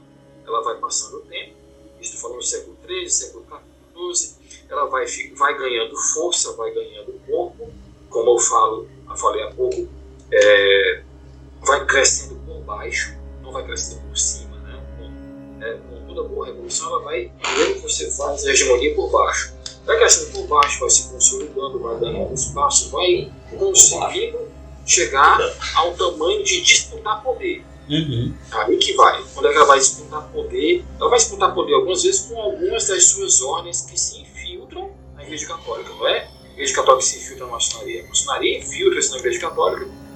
A gente falou aqui dos E todas as outras religiões, viu, amigo? E, e sim, vai se espalhar por tudo. Né? E ela vai é, disputar poder de fato sim, na Revolução Francesa. Na Revolução Francesa, especificamente no período jacobino, que, por favor, não é o período do terror. Por que, que o pessoal fala que é o período do terror? Porque todo mundo tem um bode com os jacobinos, e geralmente quem tem é anticomunista, porque sabe que ali vai nascer a do movimento comunista, que é a conjuração dos iguais, do Graco Babov. Ele vai nascer ali. É, ali vai ser quando a maçonaria vai ter sua. É, vai disputar o poder com a aristocracia francesa. Né? E vai derrubar. Tá? Vai derrubar a aristocracia francesa. É, mas foi um processo que, que levou alguns anos. A maçonaria no Brasil, ela entra, a gente, é, há um debate que não se sabe necessariamente se foi é, com a Igreja Católica, né, ou se foi com os filhos dos aristocratas brasileiros que foram estudar em Portugal e voltaram com esse conhecimento para cá. O fato é, isso aí já sim, é fato, não é, não é, é fuxico. A Inconfidência Mineira né, é, e os seus líderes, só lembrando, Tiradentes não eram deles, tá, gente? Tiradentes era um. um Zé Doidinho na história. É, foi o bode expiatório, né? É, os, os líderes da Inconfidência Mineira, eles eram todos da mesma loja maçônica. Né? É, a gente vai ver isso também acontecendo um pouquinho mais na frente, aí já aqui em Pernambuco, com a Confederação do Equador, né? É, depois com a Revolução Praieira também, aí, e repito, forte influência da maçonaria, até chegar é, com a, eu falo Confederação do Equador, já foi depois da independência, né? mas é, a Revolução, por exemplo, de 1817 também tem, tem, tem elementos de, de influência maçônica. Uhum. Não é que a maçonaria ela era a, ideo, a, a ideologia por trás. Não, ela Pedro era incentivadora ela era incentivadora, ela não era a pessoa, não era a entidade que, ó, oh, estou aqui fazendo uma revolução em nome da maçonaria. Não é assim que funcionava. A independência do Brasil, principalmente através dos seus consolidadores, né, que são os irmãos Andrada, né, José Bonifácio de Andrade Silva, que foi o cara que responsável por tentar organizar a primeira Constituição do Brasil, até ser expulso do Brasil por Dom Pedro I, ele, ele era um maçom. Né? É, então, assim, a, a, aí a gente vai andando na história do Brasil, a gente vai vendo, a maçonaria vai estar presente na proclamação da República, uhum. vai estar presente no movimento da, da maioridade de Dom Pedro, porque Dom Pedro II vai assumir antes da época que era previsto ele assumir, ele assumiu com 15 anos. É, a maçonaria estava ali envolvida porque achava que ele era o elemento de coesão nacional, porque estava tendo ali pipocando um monte de revolta pelo Brasil. Exatamente. Enquanto está presente na independência. Sabe nada, tá farro, farroupilha, balaiada e aí vai, né? Isso, a gente falando de farroupilha, balaiada, sabinada, a, a Malês. Isso, isso. Então, assim, a gente está ali na época da regência, tá? os regentes não souberam controlar o Brasil. Então, era necessário uma figura de coesão nacional, que veio a ser Dom Pedro Uhum. Né? que, e, e a sua maioridade foi antecipada através de movimento influenciado pela maçonaria. Além, dos, além da adquisição de novos territórios, um pouco a mais ao norte, né, Fê? Não podemos Sim, esquecer sim, disso, sim, né? Sim, sim, sim. Que eles- nada disso era só segura, segurar e apaziguar a situação, não. Também tinha dinheiro. Não, não, envolvido. não. Aí a gente, a gente está falando de alguns tratados que foram um pouquinho antes da independência, que vai começar lá com o Tratado de Madrid, onde o Brasil vai conseguir, por exemplo, eh, avançar sobre a região de Santa Catarina e do Rio Grande do Sul. Uhum. Nessa aí levou, levou até o Uruguai. A gente vai perder o Uruguai depois, mas a gente ganhou o Uruguai nessa aí. E a gente vai avançando com outros tratados e tudo foi diplomaticamente, tá? Foi Barão do Rio Branco, a participação fundamental do Barão do Rio Branco. Né? É, mas tá é uma, foi uma diplomacia muito sanguinária, né? É Uma diplomacia altamente sanguinária, né? Milhares de mortos, assim, tipo assim, 400 mortos naquela época era muita gente. É, ele é um diplomata, ele, ele foi um diplomata bastante, é, bastante habilidoso. Mas, repito, a diplomacia brasileira já tinha esse, esse histórico antes do Barão do Rio Branco, com esses tratados que eu falei, que são tratados anteriores ao Barão do Rio Branco, que é uma, uma diplomacia, que eu vou, é eu vou falar, uma aquisição de territórios pela via diplomática. E funcionou, viu? O Brasil tem esse tamanho todo. Agora, repito, é, é, repito não, é, eu vou enfatizar, o Brasil não conseguiu, não, não se, se desmanchou em várias republiquetas de banana, como aconteceu com as, com as concessões espanholas, por causa, é, principalmente, da, da maçonaria, né, da maçonaria, e também é, graças ao, a, a família, né, a dinastia de Bragança que ficou no Brasil, Dom Pedro I e depois Dom Pedro II. Então, esse pessoal foi o responsável por manter o Brasil coeso. O Brasil tem, quase virou isso com a, por exemplo, a gente quase perdeu o Rio Grande do Sul, perdemos o Uruguai, o Rio Grande do Sul queria ficar independente também, mas eh, o processo foi controlado. A maçonaria teve um papel importante nesse processo. Bento Gonçalves tremeu no calchão agora. Isso, aí depois a, a maçonaria vai ter um processo importante já no século XX, né, com a, quando eles percebem que a, a chamada República Velha, eu não gosto do termo, eu prefiro chamar Primeira República, a Primeira República já tinha concluído o seu ciclo e eles colocam Getúlio Vargas, porque lembramos, Getúlio Vargas não ganhou as eleições de 30, quem ganhou foi é, Júlio Prestes. Getúlio assume o poder, fica 15 anos no poder, com o consentimento da maçonaria brasileira também e outros grupos dominantes, né? E, é, e também a maçonaria também foi uma das patrocinadoras do é, golpe de 64. Tá? Hoje em dia, ela não tem mais a mesma proeminência que teve tempos atrás, não tem mais a mesma proeminência, mas ela está presente sim na esfera de poder. É, eu quero lembrar que o, o vice-presidente general Hamilton Mourão é um maçom. Havia- Grão-mestre, viu? de- Sim, sim, maçom de alto, de alto, de alto, De alto nível. Tá? O Temer De alto grau. Não, Michel Temer, Michel Temer também é abertamente maçom. Não nos esqueçamos que, a- que aquela deputada bolsonarista Carla Zambelli casou-se, casou-se, casou-se dentro de uma loja maçom. Bolsonaro, quem é- Bolsonaro também é. Bolsonaro também é maçom. É, Carla Zambelli casou-se numa loja maçom. Casou, casou. Ela não casou em igreja católica, nem em igreja evangélica. Ela casou-se numa loja maçônica, onde quem é, deu, entre aspas, a maldi oh, maldição, bênção, desculpa, a bênção de casamento, quem deu foi o é, ilustre brasileiro Sérgio Moro. Aí- Ele disse que nem lembra disso hoje. Ele Mostra a vídeo. altamente constrangido esse convite aí da Zambelli. É, Mas ele foi, aí, e nós esquecemos também que com quem Carla Zambelli é casada? Carla Zambelli é casada com um coronel da PM do Ceará, que também é maçom. Então, assim, você- aí você vai olhar quem está lá, é, dá para reconhecer várias, é, porque eu agora não vou lembrar os nomes, senão vou amolar o ouvinte com essa história. Uhum. Há vários maçons que estão em cargos-chave da República. Uhum. Por que, que eu sei que são maçons? Pela roupa.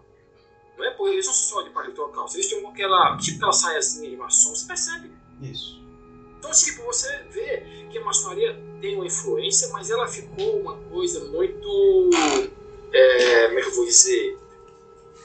Aristocrática, sabe? Ficou muito Ela, ela é meio. É, pelo que você está falando, Jorge, a maçonaria, pelo menos atualmente, ela é meio reacionária, né? Assim, aliás, bem reacionária, né, na verdade. Não, é, eu, não, eu, eu, não chego- eu, eu não colocaria o termo reacionária. Eu não colocaria o termo reacionária. Ela é uma entidade que luta é, para manutenção dela. Eu acho que Manutenção e continuidade do poder, né? É reacionária. Não, no sentido não, aí seria conservadora. Isso. No pior sentido da palavra conservadora, para conservar o que está aqui. Entendeu? É, Não, mas, mas, mas aí não, não, é só, não é só conservar, é, é impedir qualquer tipo de avanço É, tipo, progressista. como anti- anti- anti- antiprogressista. É, então, reacionário.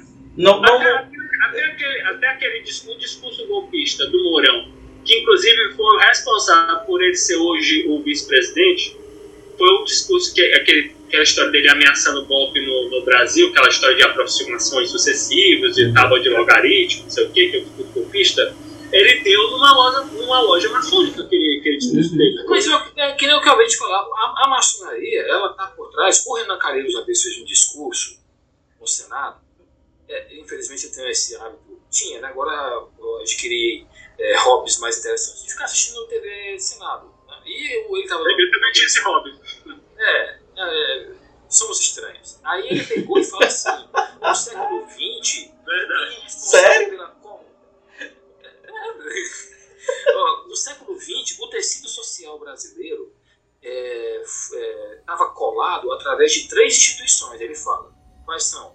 É, a maçonaria, né? o, a Igreja Católica Uhum. e o Exército.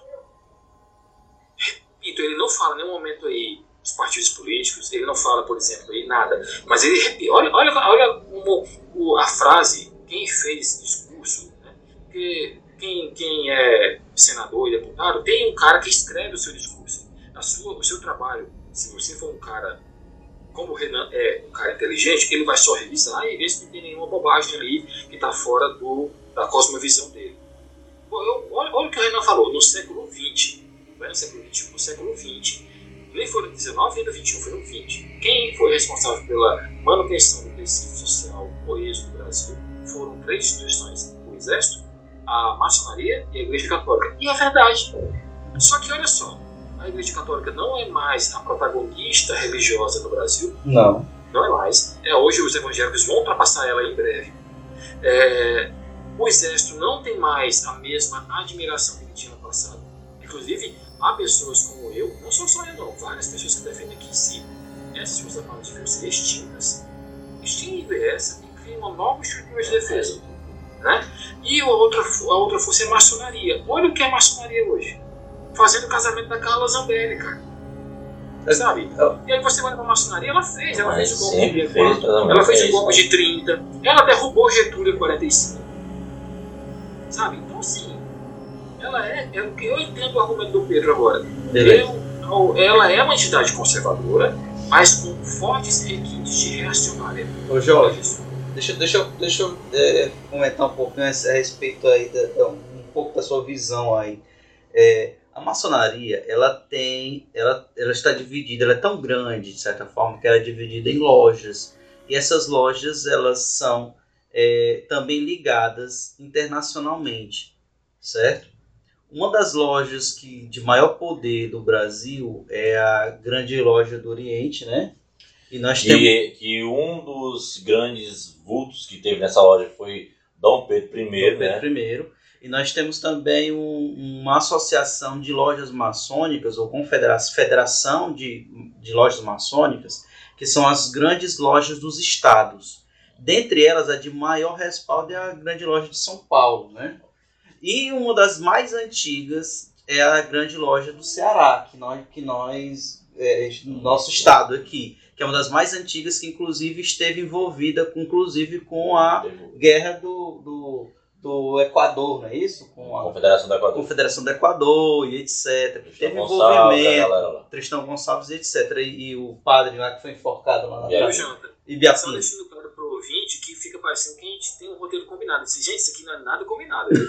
Cada um traz uma pauta e olha, olha só a coincidência, né? Porque senão, ah, eles estão combinando, não tem nada. Não, não. Olha só. E, e- e não, não terminei. Nós no Brasil nós temos uma federação de lojas maçônicas. Pro ouvinte, ele pode simplesmente olhar no Google e colocar lá que ele vai ver é, é, federação, lojas maçônicas, ele vai ver quais são as lógicas, as lojas, qual o endereço da loja mais próxima dele nas principais capitais Uhum. do Brasil. Em todos os estados do Brasil tem inclusive lojas como Grande Oriente, como outras também de A grande, grande, a grande Rio, né? a Grande Rio. Então tem várias que são grandes.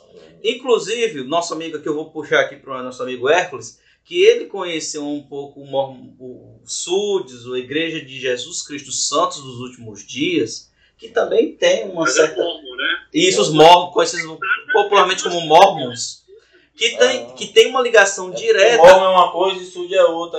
é, pronto, pronto. A Igreja de Jesus Cristo Santo dos Últimos Dias, ou Igreja dos Mormons, como é conhecido popularmente, tem uma ligação direta dos seus membros aqui no Brasil com o, a maçonaria americana. Americana. Com, com a loja de lá. Então, você tem é, é uma rede interna da maçonaria que, que tem uma rede nacional, que é ligada a uma rede estadual, e tem uma rede internacional, Internacional. onde a capital fica. Tem capitais nos Estados Unidos e tem uma capital na França, para você ter uma ideia da maçonaria. E Nova Delhi também tem. Nova Delhi também é muito forte. riquíssimo, viu? riquíssimo, riquíssimo. Nova Delhi também é As muito duas forte. principais capitais da maçonaria no mundo, Estados Unidos e França. Para você ter uma ideia, cara, como é a dimensão disso. E a influência política que isso tem. E a ideia de fazer casamento, batizados dentro da, dos salões é, é uma coisa. É comum. comum, Assim, o Zambelli é só um caso. É só um comum. caso, pois é, comum. É, Pífio, de um é, dia. Eu é. caso da Zambelli, Jonathan, porque, assim, pra, pra Não, demonstrar... eu, eu entendi que foi um ícone que você colocou, eu tô dizendo só que é uma coisa comum. Não é. Ah, foi o, a Zambelli lá. Entendeu? Influência maçônica. Não, Não. É, é porque é normal. É muito comum. É muito comum. Na realidade, é normal que se faça primeiro o rito dentro da loja para apresentar para os outros confrades, né, os irmãos, Isso. e depois você faça o, na sua religião lá, na igreja católica, na outra igreja lá e tudo mais e tal. Que é para você apresentar. É muito estranho isso, porque assim, aí a gente já tá saindo, porque é é uma, uma coisa interessante de se pontuar, é toda, toda não, muitas religiões começaram como sociedades secretas. Uhum. Muitas. O cristianismo é um exemplo delas, é, o, o islamismo foi outra. Uhum. Ah, quando eu digo cristianismo, estou juntando o catolicismo com o protestantismo. O protestantismo também foi uma espécie de sociedade secreta no começo. A revolução dentro de uma instituição enorme, né? Inclusive, a, a Rosa Cruz foi, digamos assim, fundada modernamente por protestantes, né? Foi o que eles então, na Alemanha. É, eu fico pensando assim, a a religião, uma, uma coisa que a gente aceita como uma religião, dessas que são mainstream, né? É, eu, eu considero, assim, eu tenho uma percepção de que sociedade secreta, a maioria delas, como por exemplo a Rosa Cruz, como por exemplo a maçonaria, como por exemplo, é, eu não vou dizer o Opus porque o Opus já é, já é o contrário, ela já é uma, ela tem uma religião que é a Igreja Católica. Mas a maçonaria, a Rosa Cruz, por exemplo, eu não considero sociedade secreta, eu considero uma, uma religião, é, não vou dizer, a palavra seria, eu, eu ia falar que seria uma religião fora do sistema, mas seria uma, uma religião que não é assim como uma religião dominante. Eu, eu não consigo imaginar de outra maneira. sabe? Teve, a gente falou aqui da França e dos Estados Unidos, que tem uma grande influência da maçonaria, o Brasil também tem, né? Mas a gente não pode esquecer de um outro país que tem uma influência muito grande da maçonaria, sofre, que é a Inglaterra, ainda hoje. Tanto é que foi um escândalo na Inglaterra alguns anos atrás, tem até uma reportagem da BBC que você acha sobre isso, onde descobriram dentro do parlamento, dentro do parlamento britânico, duas lojas maçônicas, não é uma, duas lojas maçônicas dentro do parlamento britânico. Só, eu ainda fico estranho. Só duas? Só duas eu também acho pouco. Eu acho pouco. Eu acho pouco. Eu acho pouco, Só porque, assim, duas? Eles estão representando várias cidades, então cada cidade tem uma loja, então. Deve ter é, pelo menos umas 5, 10 lá. 20. Com certeza. Eu tá só duas. Até pouco. Eu fiquei pensando assim, mas que porra é essa, é- só, primeiro, né, foi um bom ponto, né? Só duas, né? Para um país como a, a influência da maçonaria na, no Reino Não é? não só na Inglaterra, no Reino Unido, é muito grande. Aí Muito eu fui grande, pensando assim, rapaz, então, aí os, os contribuintes ingleses, principalmente o movimento, movimento não, né? É, é, as pessoas, é, os antimaçons, que é uma coisa muito forte na Europa, viu? Muito forte, por razões históricas, principalmente quem é muito ligado à parte reacionária da Igreja Católica, é, ficou altamente revoltado com isso, dizendo que não podia um negócio desse. Aí os maçons foram se proteger, dizendo que eles não usavam recursos públicos, mas, bom, o espaço é público, né? E aí, ficou, aí veio a, um debate lá, dizendo assim, até onde a maçonaria ainda tem poder dentro da Inglaterra. E quando eu vi isso, eu fiquei perguntando, onde é que esse povo estava? Esse povo está achando que a maçonaria é, não tem poder? Claro que tem, e não é pouco. Eu repito, ela tem grandes traços de, é, de uma, como é que eu vou dizer, de uma, de uma sociedade secreta autocrática, muitos traços. Né? É, eu- você não vê, repito, uma loja maçônica dentro do Oitão Preto, você não vê, você, é, você, é uma coisa que você vê em bairros de classe média, média para cima, e, e você, e agora você fica surpreso quando você vê autoridades da República, ou autoridades da monarquia, né, da coroa inglesa, dentro de loja maçônica, eu fico pensando, é, é, uma pessoa que está acompanhando o noticiário não conhece a história. Né? Não tem como, repito, repito, a maçonaria ela é importante no Brasil desde a pré-independência, Hum. Entendeu? Ela- esse tipo de coisa não vai embora de uma hora para outra. E outra coisa, na hora que ela, que ela perder protagonismo de fato, alguma outra coisa vai tomar, porque não existe espaço vazio. Né? Não. É, alguma outra, alguma Não existe outra copo vazio. Não, algum, é, você sai, isso não vai ficar o vácuo. Outra coisa vai ocupar o lugar. uau. Uma religião, uma ideologia, ou não sei, mas Se preocupe não, outro tentáculo dos Illuminati não vai estar lá.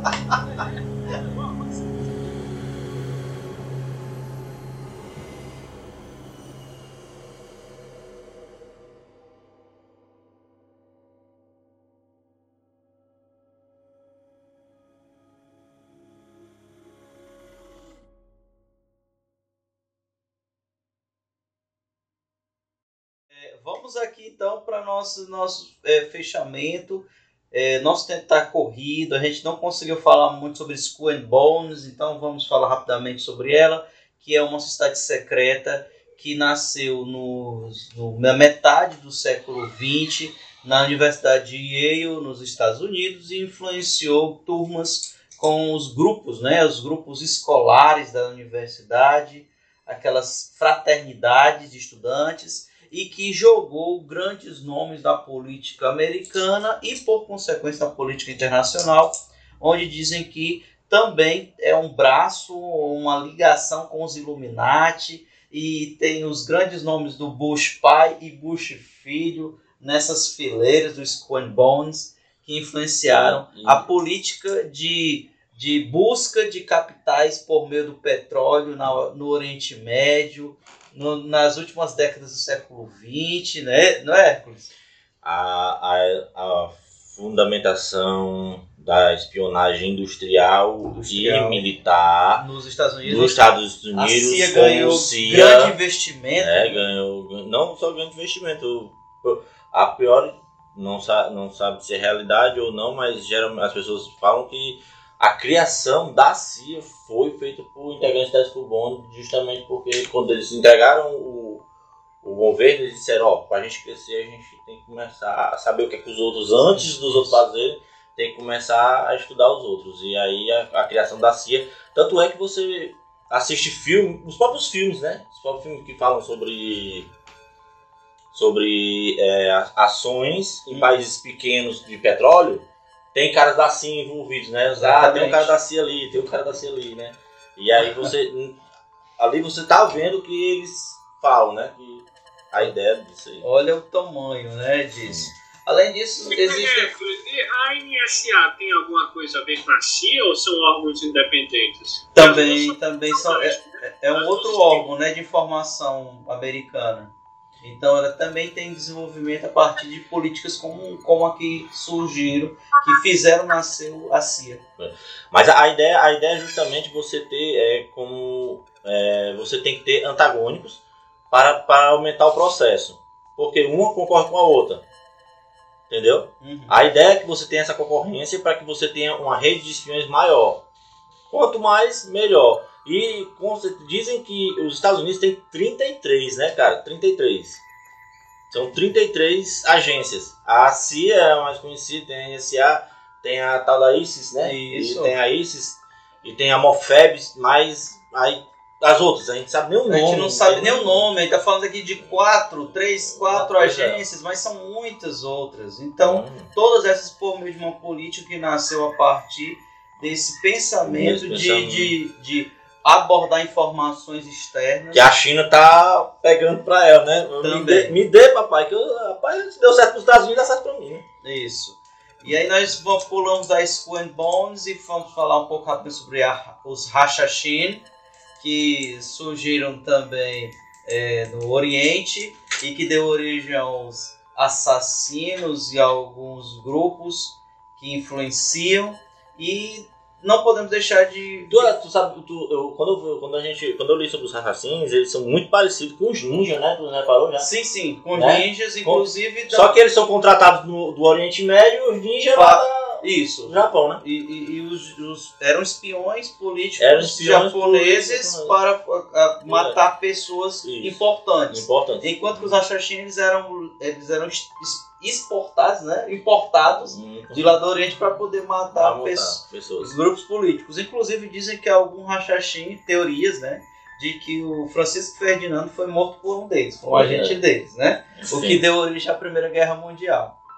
E, nós, e é isso. Nós temos os jogos, né? O, o Assassin's Creed, o Credo dos Assassinos, que também alimenta é, a teoria desse grupo, desse, desse outro, dessa sociedade secreta aí que existe no mundo. Beleza. Eu não ia falar também do tempo, dos tempos Shaolin. Os tempos Shaolin também, o Kung Fu na China, antigamente, era tido como sociedade secreta. Só alguns Só algumas pessoas por budistas que o- poderiam entrar lá e, e aprender é que poderiam fazer parte daquela sociedade, bem como Inclusive, outras artes que- marciais. que- dizem que foi, foi por isso que o Bruce Lee morreu, morreu cedo, né? Que É. ele, ele divulgou, ele divulgou Ele divulgou conhecimentos que não poderia, conhecimento, é, que era secreto lá que eram dessas secretos. chinesas, e aí foi. Dizem, né? Dizem. que- Di- Dizem não, foi até tá, tá no livro dele, tá em outro livro, tá no filme dele, tem, tem, tem gente confirmando isso. É, o- é Ele, uma coisa mítica, né? ele mesmo não, que ele morreu, né? É. Só psicografado, né? Uhum. Mas não é só da Não, mas, China. mas disseram que foi o murro, viu? Aquele murro É. lá de meia polegada lá. Aquilo não. Mas não era pra dizer que tinha aquilo, não. Mas ali, tanto China como o, a, a técnica dos punhos assassinos, que deu origem àquela do jogo do Street Fighter, também tem o técnicas do karatê, em algumas vertentes do karatê, que você não pode passar para outras pessoas, porque senão você vai ser não só desonrado como morto, também faz parte de uma sociedade secreta aquele que aprende, também outras artes marciais do, do, da Ásia, Filipinas, é, e aí vai, né? Dentro do Taekwondo também. Então, tudo isso fazem grupo de sociedade secreta dentro de uma arte marcial. Não só de um grupo, grupo de conhecimento ou de religião, mas de arte marcial também tem isso. É Ah, isso. mas acho marcial é uma filosofia de vida, né? É a filosofia de A vida. gente pode dizer que é uma religião. O budismo. Até hoje eu tenho uma discussão se o budismo é religião ou filosofia de vida. Os dois, nunca, O- não, nunca fiquei questionando isso. É, e aí, Jorge? O que é que você acha? Não. Bem rápido, Jorge, não demora. Vai. Não, é, esse- esse- esse- essa parte eu, eu, é uma coisa que eu domino muito. Com relação ao budismo, eu acho que é, eu, eu fico meio complicado de categorizá-lo como, como religião, entendeu?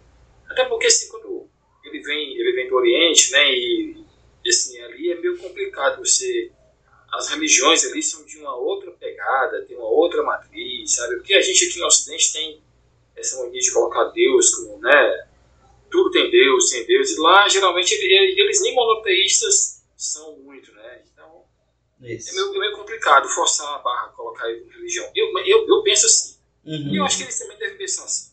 Jorge, vai- faz as tuas considerações finais aí pra gente terminar então esse podcast. Cara, foi um prazer, mais uma vez, né, é, o, o dividir esse espaço com o Pedro. É, o Hércules é a primeira vez que a, gente, que a gente interage aqui, mas também gostei muito. Foi um prazer, cara. O tema, o tema é um tema muito fértil, né? Como todos os temas que a gente traz pra cá são temas férteis, né? Então, às vezes a gente se alonga um pouco, mas é porque, às vezes, quando eu raciocino, é que nem o Ciro Gomes fala, não dá pra é, expor um raciocínio complexo em 30 segundos. Você precisa de um pouquinho mais do que isso, mas, mas foi um prazer, cara. Acho que o, ouvinte também deve ter tido a mesma sensação que eu. Obrigado, gente. Valeu. Pedro Fontinelli, suas considerações finais. Eu também, por mim, foi mais um, um excelente, um excelente papo aqui que eu, que eu é, troco aqui com vocês do, do E Agora Cash. Foi um prazer reencontrar o Jorge, né? É o segundo podcast que a gente grava junto. Como sempre, muito, muito bom aprender com ele, que ele sabe muito né, sobre política, religião, sociedade secreta, literatura, cultura em geral e assim, eu venho aqui mais para aprender né, do que para qualquer outra coisa e é sempre um grande prazer né? e é isso, estamos aí Obrigado, Pedro. Nós é que estamos aprendendo com você e com o Jorge. E com o Hércules agora. Considerações finais aí, Hércules. Rapaz, eu- é sempre um prazer inenarrável estar aqui com vocês e conhecer pessoas novas. O Jorge sabe, sabe muito, o homem sabe muito. E é bom aprender, sempre, sempre é bom estar aprendendo, estar conversando e, e expandindo o nosso conhecimento em si. E estar perto de vocês me traz isso, me traz essa benesse, né? Então, só tenho a agradecer aqui. Mas ainda senti falta. Cara, primeira vez que eu vi a galera fazer um, um negócio falando sobre sociedade secreta e ninguém falou assim, diretamente sociedade de tudo, aquele negócio do nazismo. e Rapaz, é porque tal. aí A baba, a baba lá, né, e tudo, né? merece um É, podcast só para isso. só sociedades secretas e ocultismo.